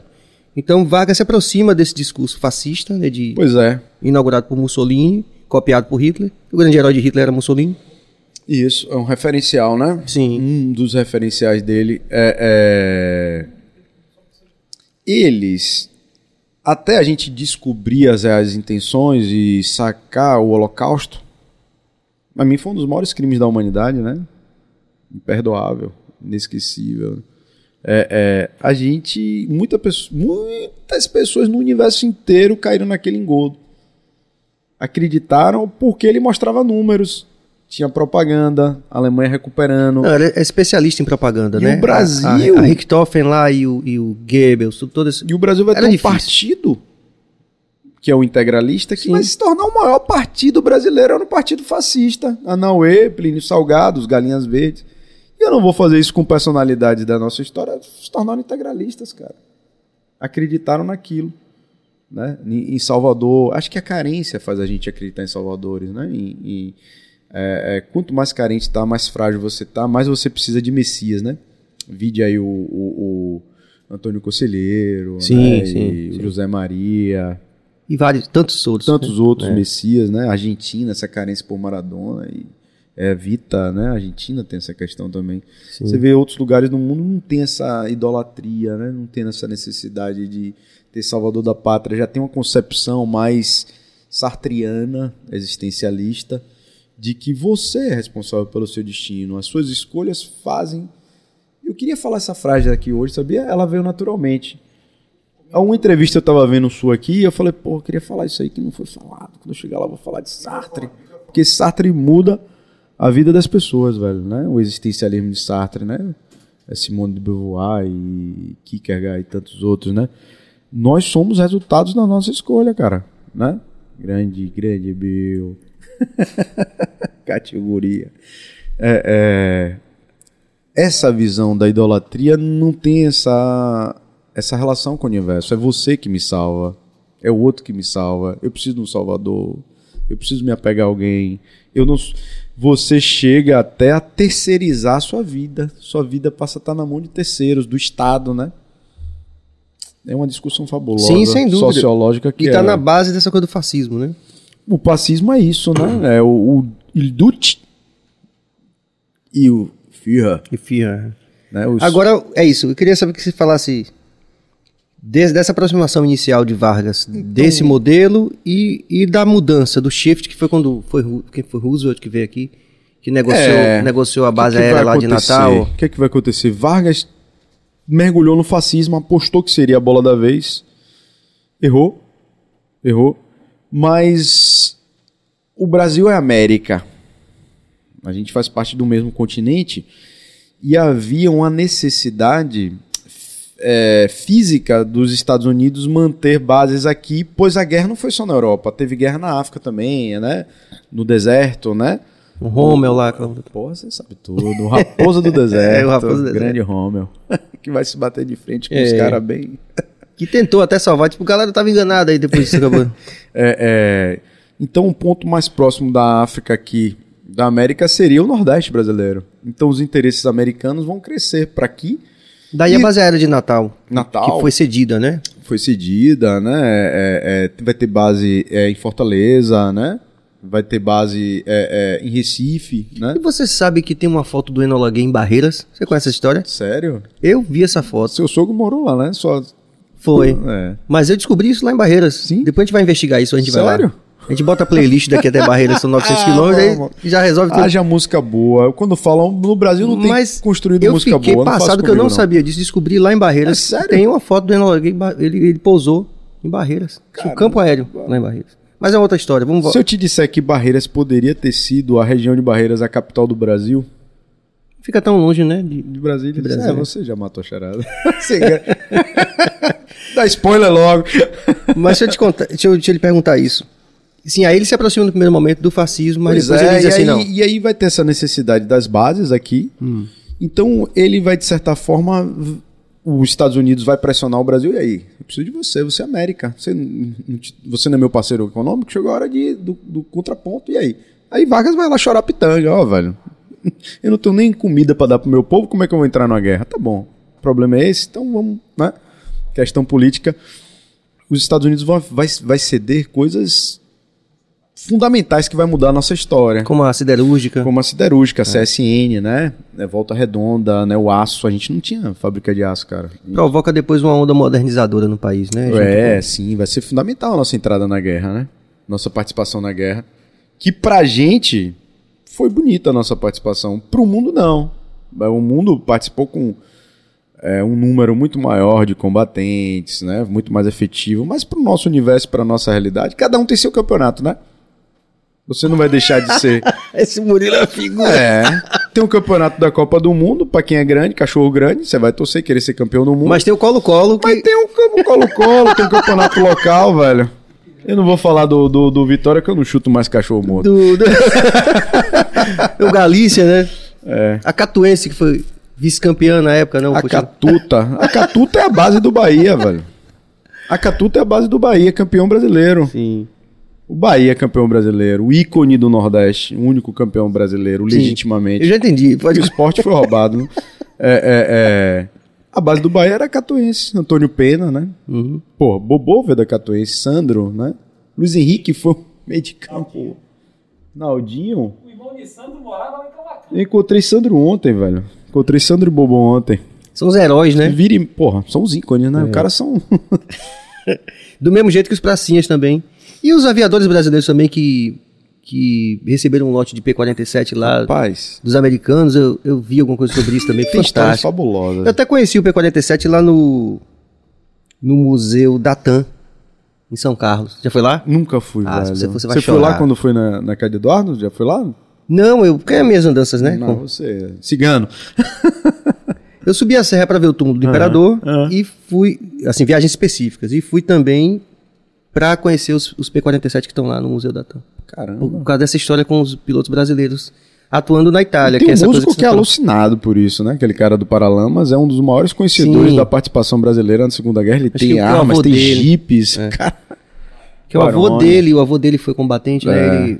Ele, ele é uma referência mundial no tema. Imagina. Uma das maiores. Produziu vídeo. E tem grana, né? Ele comprou Jeep, ele tem equipamentos, né? Ele tem um museu na casa dele da Segunda Guerra Mundial. E até um dia desse a gente tinha baianos vivos que foram combatentes, ex-combatentes.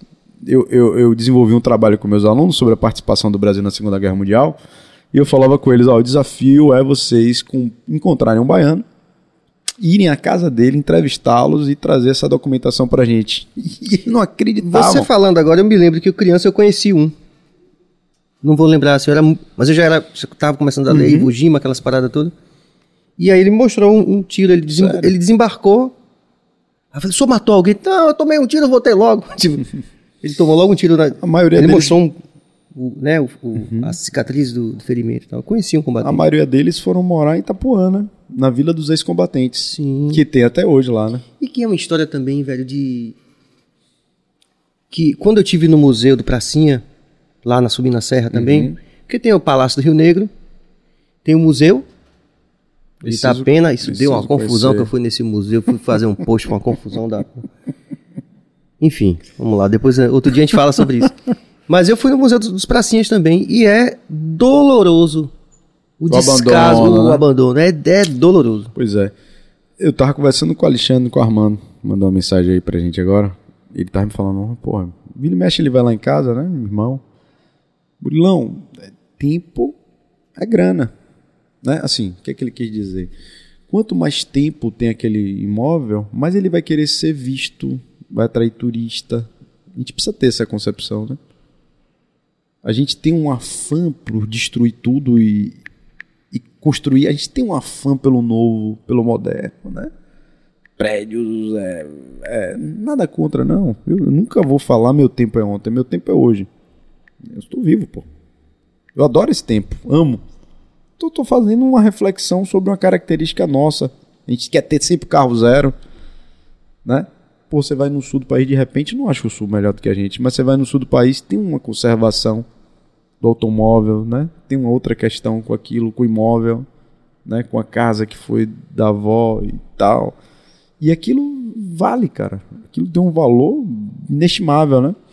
Tem algumas coisas que acontecem na Bahia, assim, é, é, de maneira assim, febril, assim, pontuais, né? Pô, essa reconstrução que teve do, do, do Atarde é emocionante. Eu cheguei ali quase que eu choro, velho.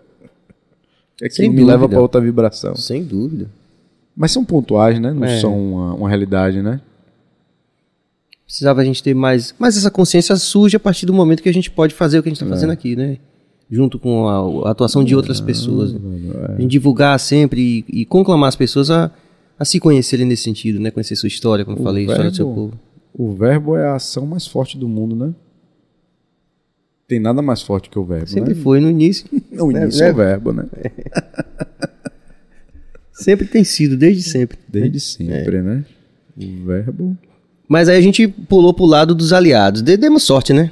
Porque acabamos vencendo. Apostamos, apostamos Certo. no cavalo que venceu, né, velho? Se a gente tivesse apostado no cavalinho, Titia Caramelo, qual momento histórico você gostaria de ter vivido? ó, Caramelo, eu sou fã da contemporaneidade. eu sou historiador, mas eu adoro hoje, cara. Amo hoje. Eu, eu nunca falei assim na sala de aula, nem com ninguém. Ah, no meu tempo. Eu odeio essa frase, cara. Eu odeio essa frase. Odeio. Não, eu vejo meus alunos hoje leem muito mais, velho. Tem muito mais acesso à informação. Pô, quando eu queria descobrir alguma coisa, eu tinha que pegar um diabo de uma barça, velho. Hoje meus meninos dão um clique, velho, meus alunos, e tal, e tal, não tal no lugar, acho isso fantástico, né? É, é, porra, meu tempo, tá, tem coisas boas do passado, tem coisas bacanas, mas essa nostalgia é uma característica humana, né? Se a gente for recuar, recuar no tempo, tem uma teoria que fala que só prestou o paraíso, depois foi tudo ruim, né?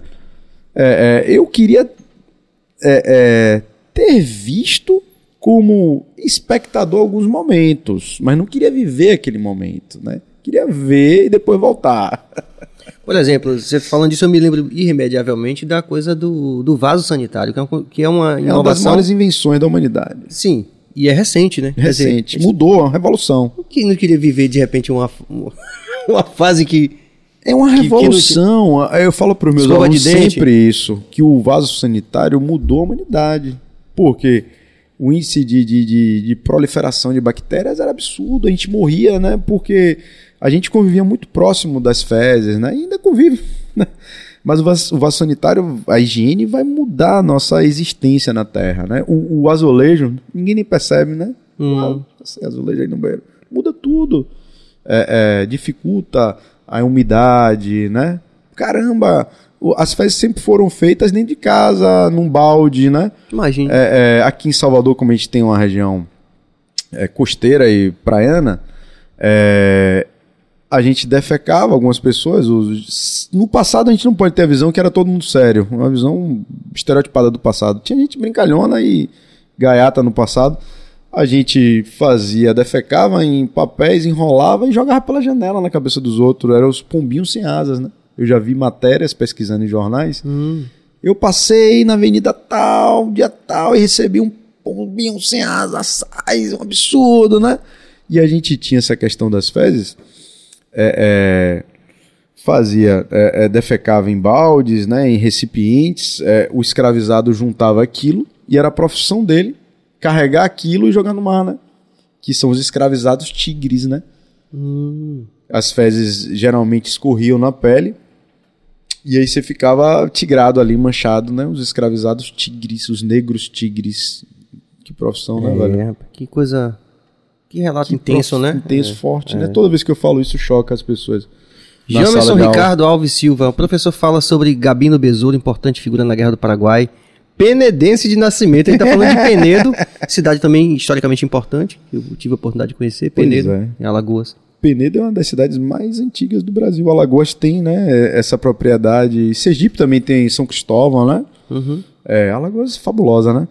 É, Demais. Eu fui no museu do, do, do Marechal Deodoro, caramba. Que fica em Marechal Deodoro, que é tipo Que um Marechal social- eu conheci, Marechal Deodoro, conheci. É, do lado de Bar de São Miguel. Sim, que lugar Fabuloso, fantástico. é. Mas fala um pouquinho sobre isso. Eu, minha pesquisa. Aí vem a República Baense. Fica à vontade. Minha pesquisa sobre o- a participação dos negros na Guerra do Paraguai, a gente tem um recorte é, espacial. História não dá pra você. Se você for fazer uma pesquisa acadêmica, não dá pra você abraçar tudo. Porque sua pesquisa vai ficar igual um queijo suíço, cheio de buraco. Então, quanto mais a história avança no tempo, mais a gente tem que ter um recorte espacial. E eu sempre pesquisei a Bahia só. A participação dos baianos na Guerra do Paraguai, que é fabulosa, na Neri, né? Que é um símbolo. Vários baianos lutaram na Guerra do Paraguai, né? É muito interessante. Como a nossa Guerra do 2 de Julho, nossa Batalha do 2 de Julho, tem personagens icônicos, né? Uma história fabulosa, né? É uma Mas então narrativa- sobre esse. Não, cidadão eu você não, tenho uma conhece. pesquisa aprofundada sobre o Besouro Gabi, não. Vou, vou Fica em ler. contato, Jamison, com o professor Murilo pela, pela web que a gente vai aprofundar isso com certeza. Mas a independência da Bahia. Porra, aí. a independência da Bahia, meu velho, é a narrativa construtora da baianidade. É só isso que ela é. a independência da Bahia é fantástica, né? A gente não era baiano, né? A gente era um colono que vivia longe da metrópole. Qual era a noção? Não era de que você é um sujeito independente, baiano. Não. Você é um português que mora longe da sede. Você é um português que mora longe do centro. Como você é um soteropolitano que mora muito afastado do centro, você era um português que não morava na, na Europa. Né? Você morava afastado aqui, mas continuava sendo português. Nunca teve o sentimento de baianidade nem de brasilidade. Isso vai ser construído a partir das gerações vindouras, né? Os que vão nascendo, vão percebendo que já não têm mais contato com aquele universo, já não conhecem, já não pertencem. E isso vai ser construído ao longo do tempo, o sentimento de baianidade. E a partir do momento que o Brasil resolve se. O Brasil não resolve se separar, mas o Rio de Janeiro, uma elite do Rio de Janeiro, José Bonifácio, que é o construtor do Brasil. O Brasil tinha que ter um outro nome. Bonifácio Land. é, ele é o inventor da zorra toda. Ele e o grupo dele, o grupo dele, né? Tem várias teorias sobre isso, né? O que é que fez essa elite se juntar se era totalmente separada? Aí tem a, tem a discussão que a gente estudou na mesma universidade, que é a Universidade de Coimbra, e lá criou uma coesão, enfim, tem algumas teorias interessantes. E aí. É meio que o pessoal fala da. da- brincando nos, dos filmes americanos assim, a gente treinou metade dos terroristas do mundo. Mas o. o, o como é o nome? O, do, o cara do Vietnã lá, o Ho Chi Minh, por exemplo, ele, ele, ele era. Foi estudar na Europa, né? Quer dizer, Vários, né? Bin Laden É. passou um tempo fora, né? Vários estudaram fora, tiveram acesso, né? É, Muitos terroristas, do, diferente do que a gente pensa, os líderes principalmente, era, é de uma casta, de uma camada social É. abastada, né? eu até gosto de provocar meus colegas de bancada, dizem que Che Guevara era médico, né? Era. Então, quer dizer, É. antes, antes de tudo, você tem que, como diz o cara lá do Platum, né? É, gente rica sempre fudeu gente pobre, assim, e sempre vai ser, sempre vai ser assim, né? Eu gosto de, enfim, mas é uma um provocação homem- interna Um mesmo. homem de Rosário, né? Sim. Um médico de Rosário. É, Asmático. era, uma, era uma visão burguesa de mundo, afinal de contas, né? A revolução nesse- nesses moldes era. Pois é, ideologia. Da burgue- de da maneira burguesia geral, descontente, da burguesia ideologia, de uma maneira geral, pertence a gente, né, velho? Sim. Que teve condição de estudar, né, velho? Sim. Tem exceções, né? Queijos e os vermes, né? Guisbo e tal. Mas são exceções, né? São exceções. São exceções, né? Pô. Mas você tá falando da, da- dessa construção da baianidade. Isso é massa. Pois é, velho. você- É, é, é, a gente nunca foi baiano. E quando o José Bonifácio vem com essa história nova, ó, e tem um tal de um Brasil aí, vamos construir. Você é maluco, rapaz? Me deixa quieto aqui, rapaz. Eu quero ser Brasil coisa. Eu sempre fui Bahia, sempre fui. Então, vários baianos não queriam fazer parte do Brasil. Vários paraenses. Eu, que invenção é que esse louco?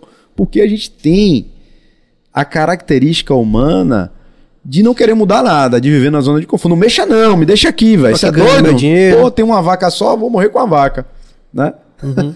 Quando a vaca vai embora, às vezes é até melhor. Muitas, muitas vezes é melhor, né? Então, As, enfim. ma- as mais das vezes. É, é, é, a gente queria, vários não queriam fazer, mas tem uma narrativa totalmente mentirosa que se constrói. Ah, todo baiano queria ser brasileiro. Mentira, se nunca fomos. Era uma invenção doida. Sim. Então aí, naquele momento, é, os baianos loucos quiseram fazer parte do Brasil, os diferentes, os vanguardistas. Não, esse negócio do Brasil é bom. Vamos ficar mais forte, vamos se unir, né? fazer um, um, um, um, bloco econômico maior, né? Vamos sobreviver de uma maneira melhor? Claro, vamos fazer. A maioria não. E aí vai ter uma, uma disputa aí interna na Bahia, porque o que foi construído na minha cabeça quando eu fui estudante é que todo baiano pegou em arma e. Ah! Não, mentira. Poucos, né? O primeiro a, a- simbolicamente se lançar foi o louco do Visconde de Pirajá, que é o personagem um dos mais fantásticos da história da Bahia. Que ele é descendente do Castelo Garcia Dávila, Sim, aqui. que é a família talvez a mais poderosa, talvez da história do Brasil, simbolicamente, cara. A maior fazenda da história da humanidade privada é aquele castelo. Sabe até um dia? Diz aí. Dou um doce. Dou um doce se acertar. Não tenho, não sei, não conheço essa história não. Chuta aí. Não tenho ideia. Piauí. Caramba. A Fazenda. Fazenda. É o maior latifúndio da história do mundo privado. Só isso. Essa família tinha É poder. isso que é interessante. A gente não fala dessas coisas, mano. Não, a gente não fala. É, O baiano é- não sabe A disso. gente fala que é nordestino, a gente nunca foi nordestino, rapaz. É uma conversa nova. É muito É recente. muito recente que nós fomos. Eu falei um dia desse no grupo, não foi? Sim. Devo ter falado. E porque tem aquela história da Sudene, mas é uma outra história. Eu tô É interessado na independência da Bahia. Então, é, o, o primeiro a se lançar vai ser Visconde de Pirajá. Ele sai de Prado Forte, que ele era um dos descendentes do Dávila, ele era o descendente naquele momento. E ele vai sair montado num cavalo oxina cinematográfica. A gente tem que fazer uma música disso aí. Mas, porra, a gente ia deixar isso aí pra posteridade, né? Porque isso vai se É, morrendo, vai se é. perdendo, né? Musicar isso aí. O cara sai de cavalo do castelo com nações indígenas da região contratadas por ele. Mas imagine, velho, vários índios saindo de Prado Forte armados com as tropas dele e eles resolvem cercar Salvador. Porque a grande estratégia para vencer Salvador não é bater de frente. A guerra não é como Hollywood conta. Ah, eu vou atirar em você até morrer o último, né? Isso é coisa de É Hollywood, os né? sítios, né? Sitiar, né? Sitiar a Guerra se cidade. ganha com inteligência, pô. Né? Com estratégia. Não precisa atirar até o último, não. Não existe isso. É estratégia, domínio de, de terrenos, estratégia psicológica. Uma guerra se ganha com a cabeça. Né? Lampião ganha com a cabeça, cara. Né? Com a pressão, com o terror, com a roupa. Guerra se ganha com a roupa, né? A roupa de Lampião. Você vê, você já treme na base, né? Porra, era uma indumentária fabulosa, fantástica, velho. Moeda pra tudo quanto é lado, velho, né? De ouro. Que aí já mostra o poder. Ó, eu sou cangaceiro, mas eu sou lampião. Houveram cangaceiros antes de Lampião que foram referenciais pra ele, Antônio Silvino, Jesuíno Brilhante, que foram tão temidos quanto, mas não foram Lampião. Porque Lampião usou a estratégia. Os outros também estudaram, mas usaram, mas não a de Lampião, né? Estratégia simbólica, simbolismo da roupa. Simbolismo, né? é. Então, enfim, Lampião é outro universo fantástico. Fica para o próximo É o podcast. próximo podcast. E aí vem, vem Cerca Salvador. de Pirajá. Estrategicamente, sempre Salvador foi derrotada. Os holandeses fizeram isso com a gente, a gente vai fazer isso com os holandeses, mais tarde a gente vai fazer com os portugueses, né? Porque Madeira de Melo, um português, vai ser destacado para ser o chefe do executivo daqui, a gente não vai permitir. A gente vai querer fazer parte do Brasil, uma parte dos baianos. E ele vem cercar Salvador para matá-la de fome. Como é que você mata Salvador de fome? Salvador é um triângulo. Meus alunos nem sabem o que é isso quando eu falo. Salvador como assim, pessoal. Salvador é uma península. É a ponta né? da Ponta península. do padrão, barra. Né? Então como é que você ganha uma guerra com a península? Você cerca ela, pô.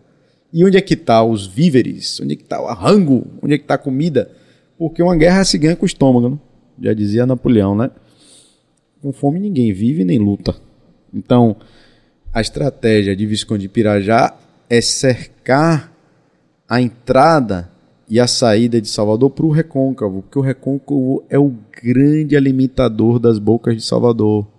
Toda a produção que vinha do sertão ia para o recôncavo e do rio Paraguaçu chegava até aqui de barco, de, de, de saveiro, de embarcações. O, recôncavo era o grande manancial né, de alimentos para Salvador, então ele vai cercar Pirajá, ele vai cercar a estrada de Pirajá e vai começar ali uma resistência para vencer os portugueses com o tempo. Guerra se ganha com o tempo. Horácio de Matos na, na Chapada Diamantina vai ganhar vários confrontos com o tempo, cercando, né?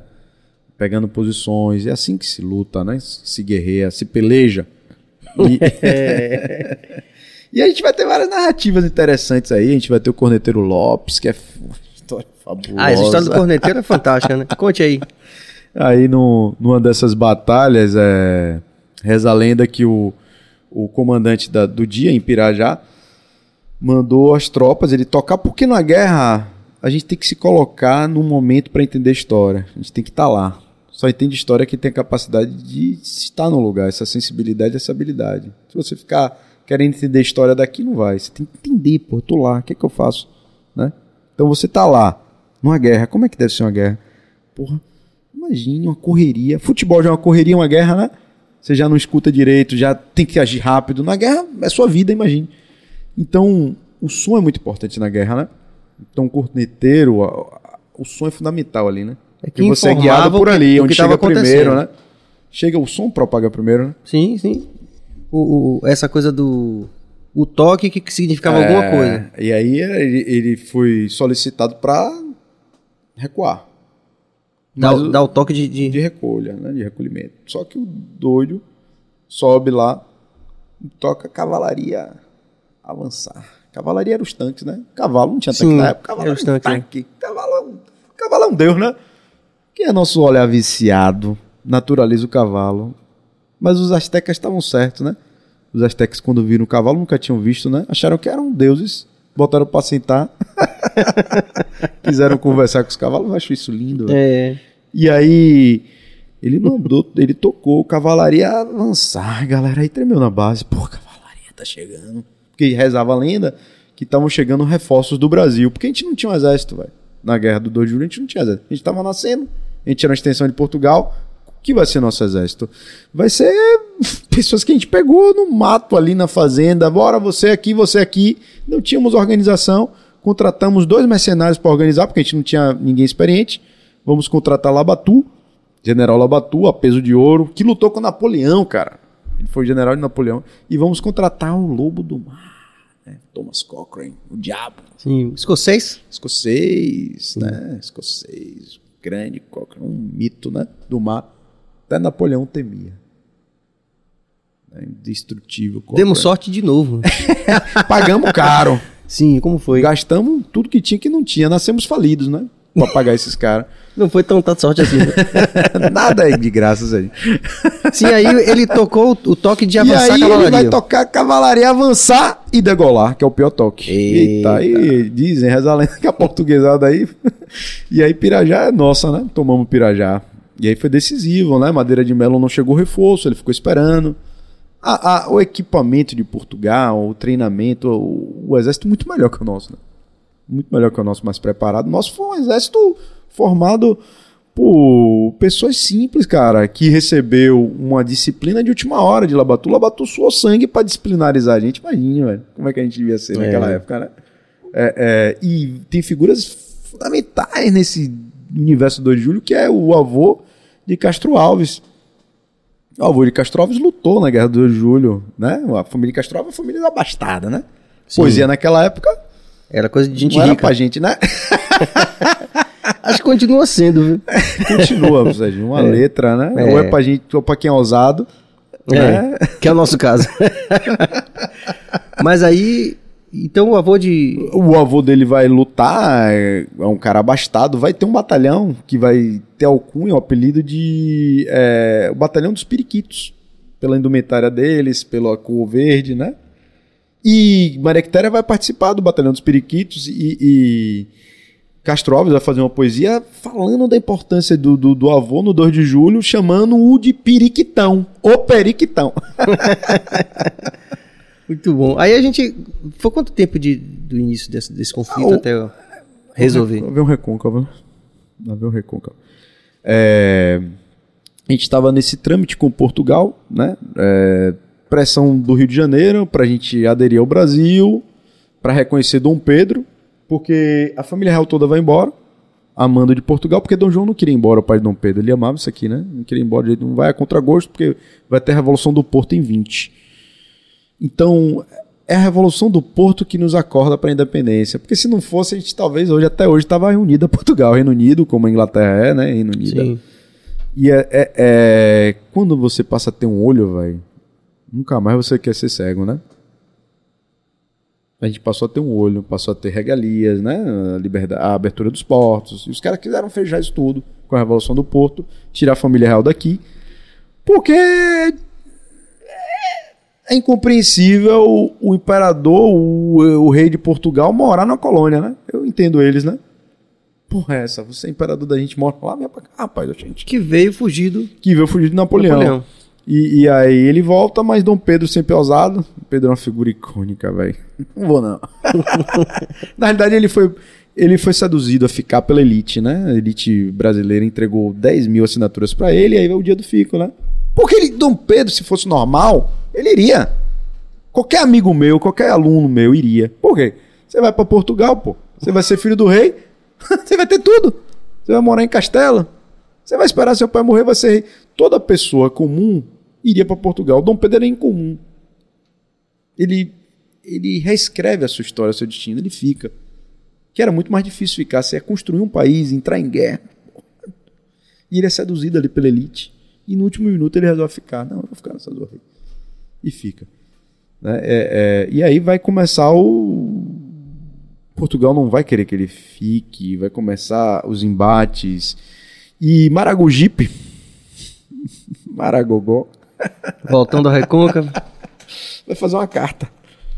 Carta de Maragogipe, junto com algumas nações, não são cidades, né? São nações do Recôncavo, Fantástico isso, né? reconhecendo Dom Pedro como Imperador. autoridade. Sim. Antes de todo mundo. Antes do 2 de julho, antes disso tudo, rapaz. Os caras reconheceram o Dom Pedro. Roberto Roberto Pessoa. Pessoa. tá com a gente lá, grande Ah. professor Roberto aí. E a Maria Filipe existiu? Procura até hoje um documento, uma prova física e não encontro. Vocês gostam dela. Ó, Roberto, você é meu amigo. Vamos lá. É uma, é uma personagem ou existiu na, na vida real? O que está em narrativa existiu pra mim. Saci Pereira existiu, Bruno existiu, Bruno. Pô, existe, pô. Tá na narrativa, faz parte da cultura, Tô né? pensando aqui, vai. Entendeu? Entendeu o que eu falei? Entendi perfeitamente. É, é, porra, existe, faz parte da cultura. Tá presente, né? Lobisomem existe, existe. Tem narrativa de lobisomem, faz parte da cultura, nos muda, né? Nos move. Entendi. Então ele existe enquanto narrativa. Não tem nenhuma comprovação da existência de Maria Filipa. Existe uma necessidade, enquanto baiano, enquanto ser do recôncavo, enquanto uma questão étnica, de que ela exista. É bom que ela exista, né? Uma marisqueira, né? Uma negra lutando, uma mulher. Olha que símbolo ela é, velho. É. Forte, né? Da ilha de Taparica, que você conhece tão bem. A gente não tem uma comprovação, mas existiram talvez Marias Filipas, né? Porque uma guerra não se ganha com a elite, né? A elite é, entra com a grana, mas a guerra se ganha no front, né? Também, né? Então sempre. tiveram Marias Filipas, sim, né? Enfim, a narrativa talvez não seja verdadeira, né? Da Surra de Cansação, ela chamava Mas não tem documento provando. não temos ainda não. Tem, porque tem citações de Maria Filipa, né? É, é, João Baldo chegou a falar, né? De Maria Filipa. Sim. E aí começou essa, essa procura, essa busca, né? Por Maria Filipa. Tem figuras fantásticas, João das Botas, velho. É um outro personagem fabuloso, que era português, que lutou no lado da Bahia, né? Então ele quebra todos os paradigmas. Todo português ficou do lado de Portugal e todo baiano ficou do lado da Bahia. Não. Não, nada disso. João das Botas era português, lutou do nosso lado. Corneteiro Lopes era português. Ficou do nosso lado. E, e o Whole Talk? Volta a favor, cabeça, essa daqui. É que a gente vai tentando, pra quem tá vendo a gente, a gente vai tentando conduzir aqui o discurso e, e vai tentando também, ao mesmo tempo, colocar as, as intervenções das pessoas. Corte, corte, corte do Bahia, peraí. Era verdade que Dom Pedro tinha priaprismo, isso justifica sua fama de pegador? Peraí, Franca, ainda tem minha foto ali, é? Isso é a interação, para quem ainda não está acostumado, é a interação aqui desse- do time que fica aqui nos bastidores, que é Walter São Cabeça, Tem que aparecer essa galera aí. Prince né? Adamo e... A galera tem que fazer um salve aí, né? Bill. É. O Prince já foi entrevistado daqui, Ah, mas eu- a- aqui o time é tão bom que eu realmente vou ter que entrevis- entrevistar a Cabeça depois, Afinado. que é um, um fenômeno na internet, né? Cabeça tem uma quantidade de seguidores absurda fazendo o que ele faz na internet, música instrumental e tal, um cara fenômeno. Inclusive foi citado pelo cantor, isso tem que ser dito aqui. O Quem tá falando de história, não é uma narrativa inexistente não, isso aconteceu. Foi citado pelo cantor do Jamiroquai. Sério? O trabalho dele foi citado pelo cara do velho. Então eu vou ter que entrevistar ele aqui pra ele contar essa história pra gente aqui na Segui- íntegra. eu seguirei hoje. E Bill é um dos grandes guitarristas do reggae da Bahia, tocou com todos os.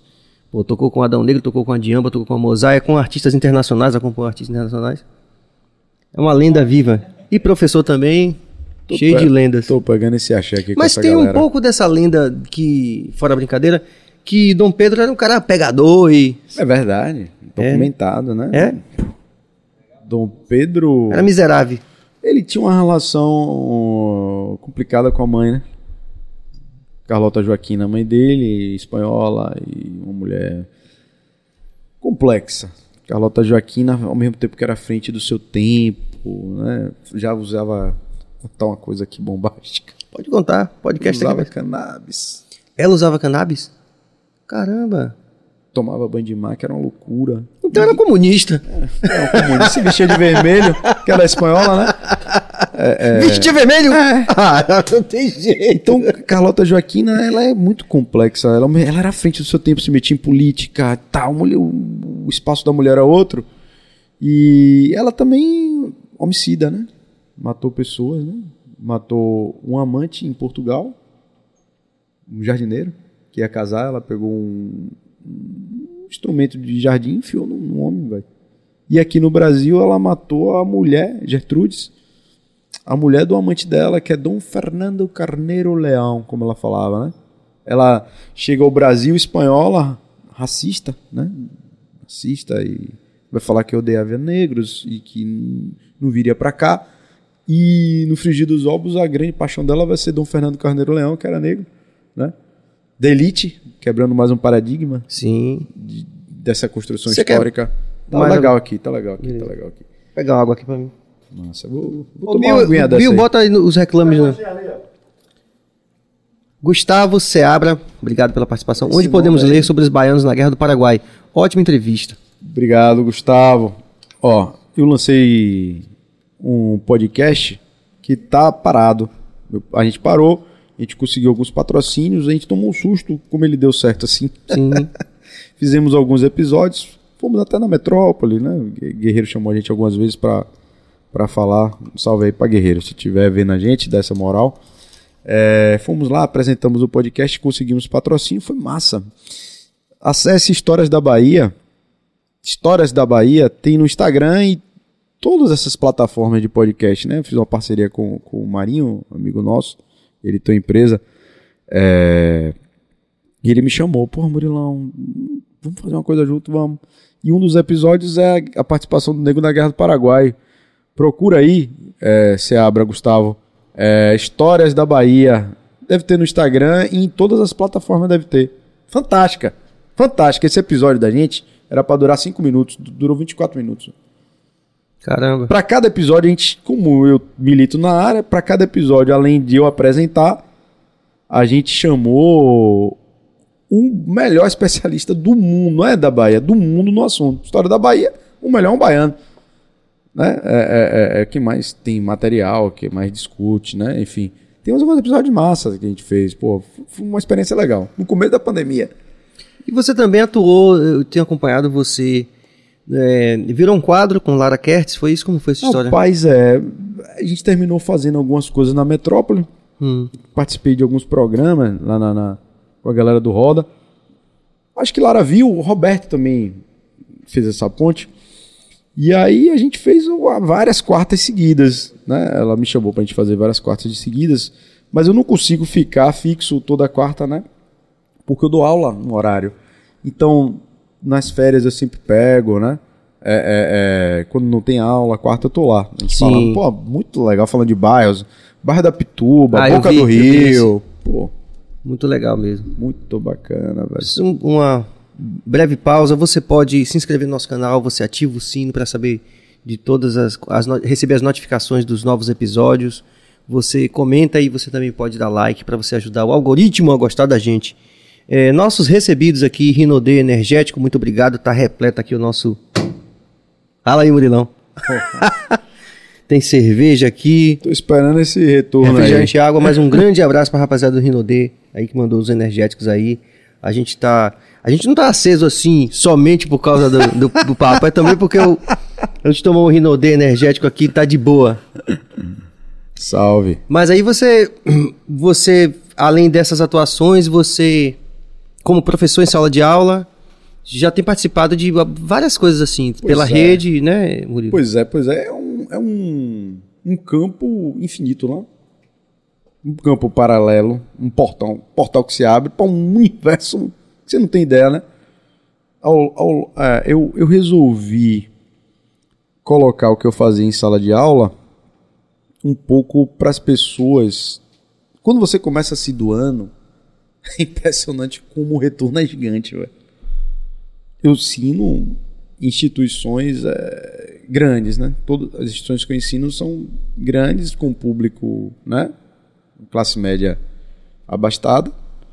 E eu vi dos meus alunos falando que meus colegas que o pessoal da escola pública não tava com aula, cara. Isso aí, velho. Coração velho aqui de Ragnar. Eu falei, pô, peraí, velho. Fazer alguma coisa.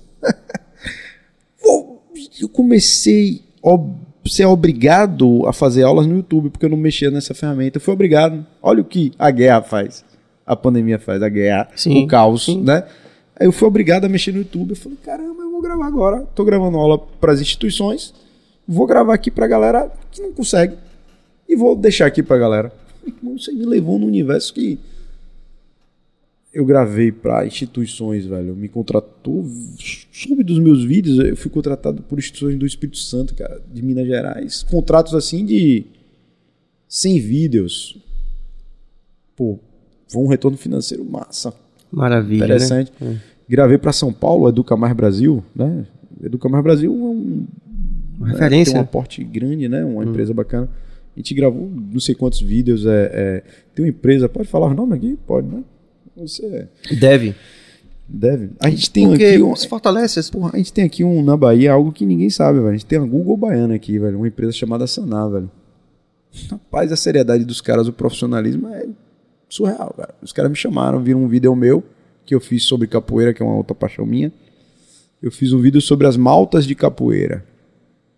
Esse vídeo me levou pro Japão, pra Austrália, velho. Galera da Noruega, que faz a capoeira tá no mundo todo, né? É, eu sei que assim, eu tenho E visto Caramba! uma força muito grande. Eu fiz um vídeo caseiro sobre as motos de capoeira, mas com conhecimento embasado na, na leitura do tema. E aí eu gosto de capoeira, pratiquei capoeira, meu pai fez capoeira, meus filhos, Ana, Ana também? Ana. Enfim, a gente bebe dessa água é, é, amadoristicamente, né? Sim. E, e gosto de escrever sobre capoeira, de ler sobre capoeira, e fiz um, um- um- um vídeo sobre as maltas de capoeira. Que são grupos é, que se formaram no Rio de Janeiro, né? Os Gaiamuns, uma coisa fabulosa, velho. Espécie de cangaceiro, assim, também, né? Eles Né? são capangas também, né? Sim, eles, sim. eles decidiam eleições, velho. Tinha eleições no Império, você não voltava para Isso Imperador. parece que tá acontecendo de novo, viu, velho? Tô achando que essas maltas. Não... E aí vai ter maltas, uma parcela de baianos, parcelas de portugueses, portugueses, ah, entre aspas, marginalizados, os lisboetas que causavam terror lá, vêm pra cá, se infiltram nas maltas, trazem elementos de lá, que é a navalha. A navalha vai ser trazida pelos portugueses, e os capoeiras vão usar navalha, né? É, tem golpes de navalha, navalhas com a mão, com os pés, né? Enfim. E várias. é, os partidos políticos do Império, a gente não tinha muitos partidos, né? Era bipartidarismo, né? Conservadores e liberais. Vão contratar capangas pro dia da eleição, pra quebrar pau, pra intimidar, pra ganhar na violência também, né? Rapaz, será que esses ainda estão aí? Vocês estão achando que. Porra, bicho. Agora eu fiquei Ó, Lilian, aí, preocupado. obrigado, Lilian. Obrigado. Ó, valeu, Lilian. Obrigado aí pela, pelo apoio. É importante essa, esse apoio de vocês. Esse retorno é o combustível, né, é? cara? Sem dúvida. É o combustível.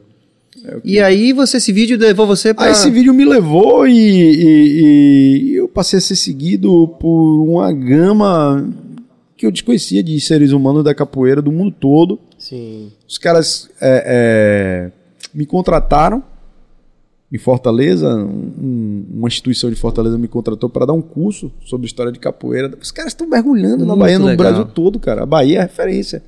É. E aí eu dei um curso pra eles falando sobre a história de capoeira, besouro mangangá. Adoro, velho. E. e... Hã?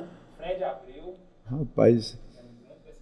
Pesquisador e é, José Libânio, tem uma galera. E, e, e esse vídeo eu acho que talvez que tenha me levado para esses universos. Essa na Sob, que é Google Baiana, é uma empresa fabulosa. velho. E, e, e aí eles é, começaram trabalhando com o campo da medicina. Eles, eles vendem cursos, né?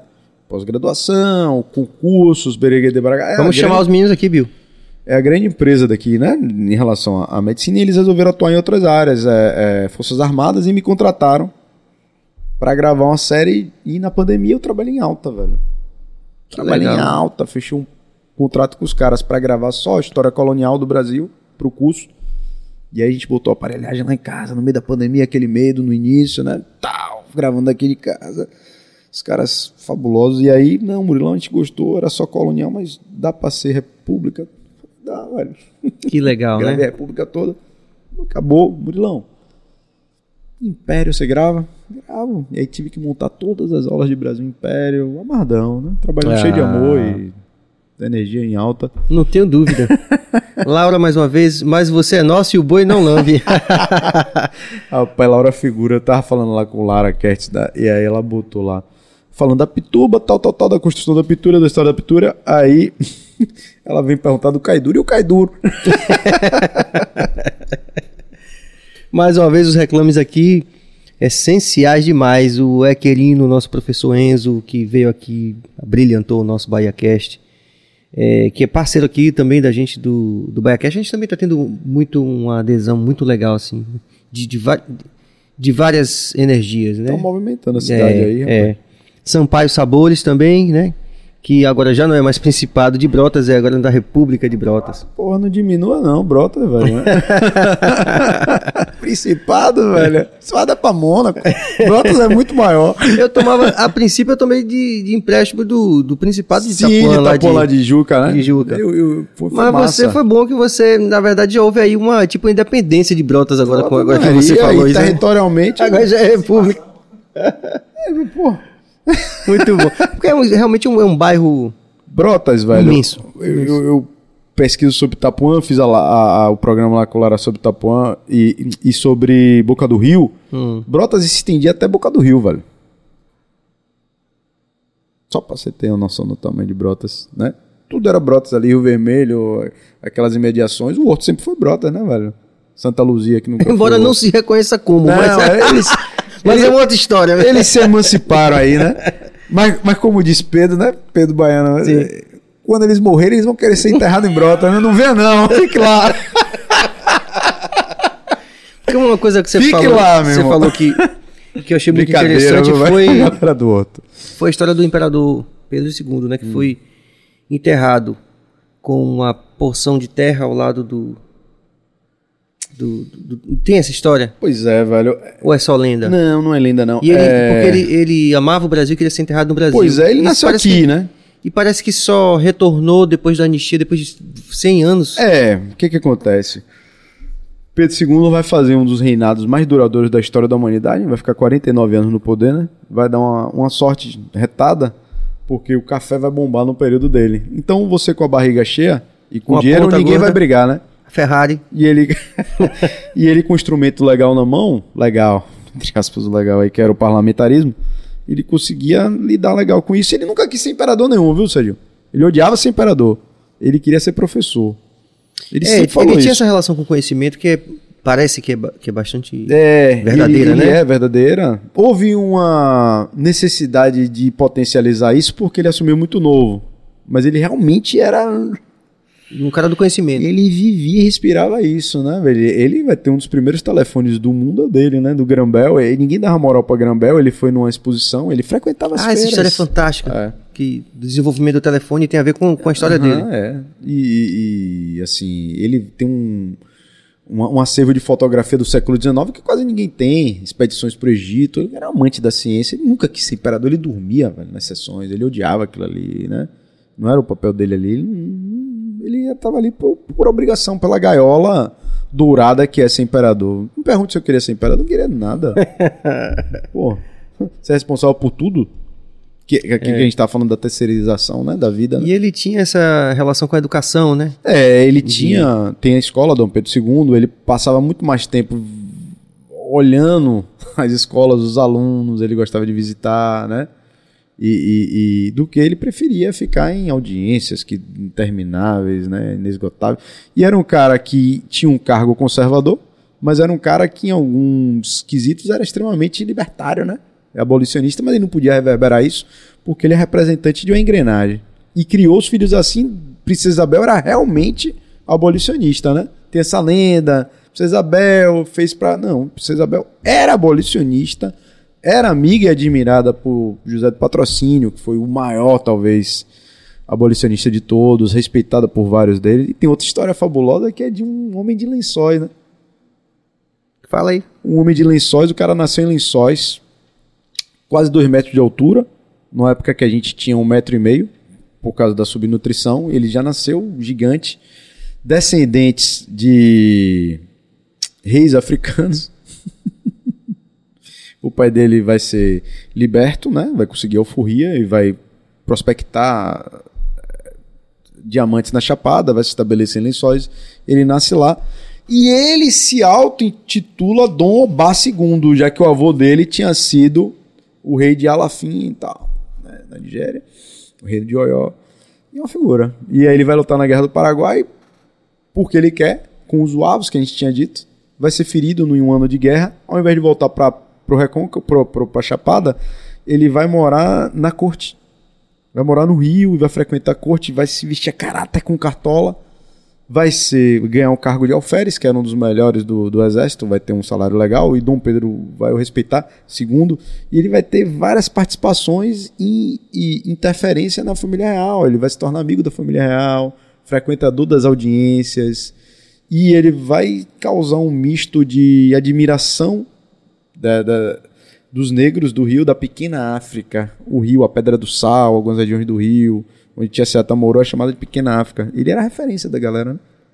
O cara que deu, deu certo, entre aspas, né? Cartola. Sim, uma referência positiva, né? Referência- Alto, né? E era a visão é, é, eli- elitista da época, o via com um louco, né? E ele lutou com os suavos baianos e vai ter grande prestígio com o Dom Pedro II, até quando acabar o segundo reinado, ele vai ser perseguido pelo, pelos republicanos que queriam um outro Brasil, modernizar o Brasil, cientificizar o Brasil, e ele vai perder o cargo de alferes, o cara vai morrer logo depois, velho. É uma história fabulosa. É, Dom sim, Obá é uma sim. história fabulosa. Sem dúvida. Dom Obá II é. Minha gente, eu acho que é mais do que evidente a essa altura de que a gente vai ter que voltar, convidar o professor Murilo para voltar aqui. Porque, sem dúvida, é algo que nos motiva, né? Algo que falar da nossa, da nossa história, do nosso povo, do nosso lugar, né? E fazer essa, esse mergulho que a gente está fazendo aqui. Com certeza a gente vai precisar de mais tempo, que a gente já está com quase duas horas de, de, de, de podcast. E é, a gente quer agradecer mesmo aí a todos os nossos apoiadores e as pessoas que, que interagiram aí. Eu espero ter é, interagido com elas também aí. Vinícius, as horas voaram, bom demais. E, Grande Vini! e colocar isso aqui, né? Assumir esse compromisso aqui que o professor Murilo vai voltar para poder te falar de, de outras coisas aí. Pode até gerar uma enquete aí pra rapaziada para saber quais assuntos a gente vai poder abordar. Hum? É, Afeganistão, é, pois é. Pois Bom é, tema. muita coisa, é. Não é? Um bom tema. Mas é isso, eu, eu, eu, Murilo, como eu estou fazendo aqui sempre, o podcast não tem pauta, não tem pauta. Assim, ah, a gente vai falar disso, e disso. Eu não fiz com nenhum convidado e acho que é legal essa coisa que, esse resultado randômico que, que a gente atingiu, né? Tem atingido com os convidados. Mas aí eu tô falando para todos que ao final há alguma pauta que, que, que tudo indica que vai ser uma pauta fixa do programa. É quando, ao final do programa, a gente pede que o nosso convidado olhe para aquela câmera ali e fale para todo mundo que está vendo a gente, para o nosso povo, para sua família, sua esposa, seus filhotes, é, sua família como um todo, né? O que seu coração pedir. Pois é, primeiro eu quero agradecer o convite, né? Estar do seu lado sempre faz bem à alma. Gosto sempre de estar com você durante esses anos todos. Você faz bem a Bahia, faz bem aos que te cercam. Então, a palavra primeiro, o sentimento é agradecimento a você, a galera aqui. Legal, maravilhosa. E agradecimento à vida, né? Eu sou muito agradecido, cara. É, a vida é. Estar vivo é um milagre, né? Você vir à Terra. É, são tan- tantas possibilidades de você não ter vindo biologicamente, tantos espermatozoides e tantos encontros seus pais e sua mãe poderiam ter tido e você nasceu. Então, cada dia que a gente tem é uma oportunidade. Ter a noção da finitude é fabulosa. Então, eu sou um cara grato demais, velho. Por estar vivo, por fazer amigos, por conhecer é, coisas novas a cada dia e por ter essa família bacana que eu tenho, que me dá toda a completude, né? Que me torna. Eu me sinto completo, velho. Completão com minha família, com meus filhos, com minha mulher.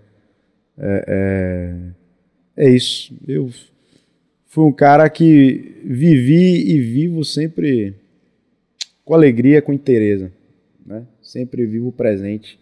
Procuro não viver o passado nem o futuro. Procuro estar inteiro em todos os passos que eu dou no meu dia. É isso aí. São tantas reflexões que a gente pode fazer acerca disso, mas uma que eu vou arriscar para a gente terminar, é, agradecendo a sua presença em nome de toda a equipe, que é Walter São Cabeça na técnica, é, Prince Adamo também, que está aqui nos agitos gerais junto com o Bill e com Cabeça, Jorge Bill na produção e agitos gerais, os nossos apoiadores, mas inspirado aí vendo você falar com tanto, tanto amor, com tanta paixão, eu chego à conclusão, aí vou provocar os nossos apoiadores da Soldila, que vamos ter que inventar um, um standard aí, um selo Soldila de, de, de ser humaninho do bem, e você com certeza vai, vai ganhar. Porque o bem ecoa, né? Porra. Então você, de repente, a Soldila junto com a Nós gente vai, somos vai vibração, criar esse cara. selo do bem ecoa, e com certeza uma das primeiras pessoas que vão receber vai ser você, Burico. Uma honra. Deus te abençoe muito. Amém, meu irmão. E espero de coração que a gente não demore de você voltar aqui, que eu tenho certeza que a rapaziada vai pedir muito, viu? Muito obrigado mesmo. Você não chama, você convoca, meu irmão. Fique ligado no BaiaCast, a gente volta. Que dia? No sábado, uma edição especial.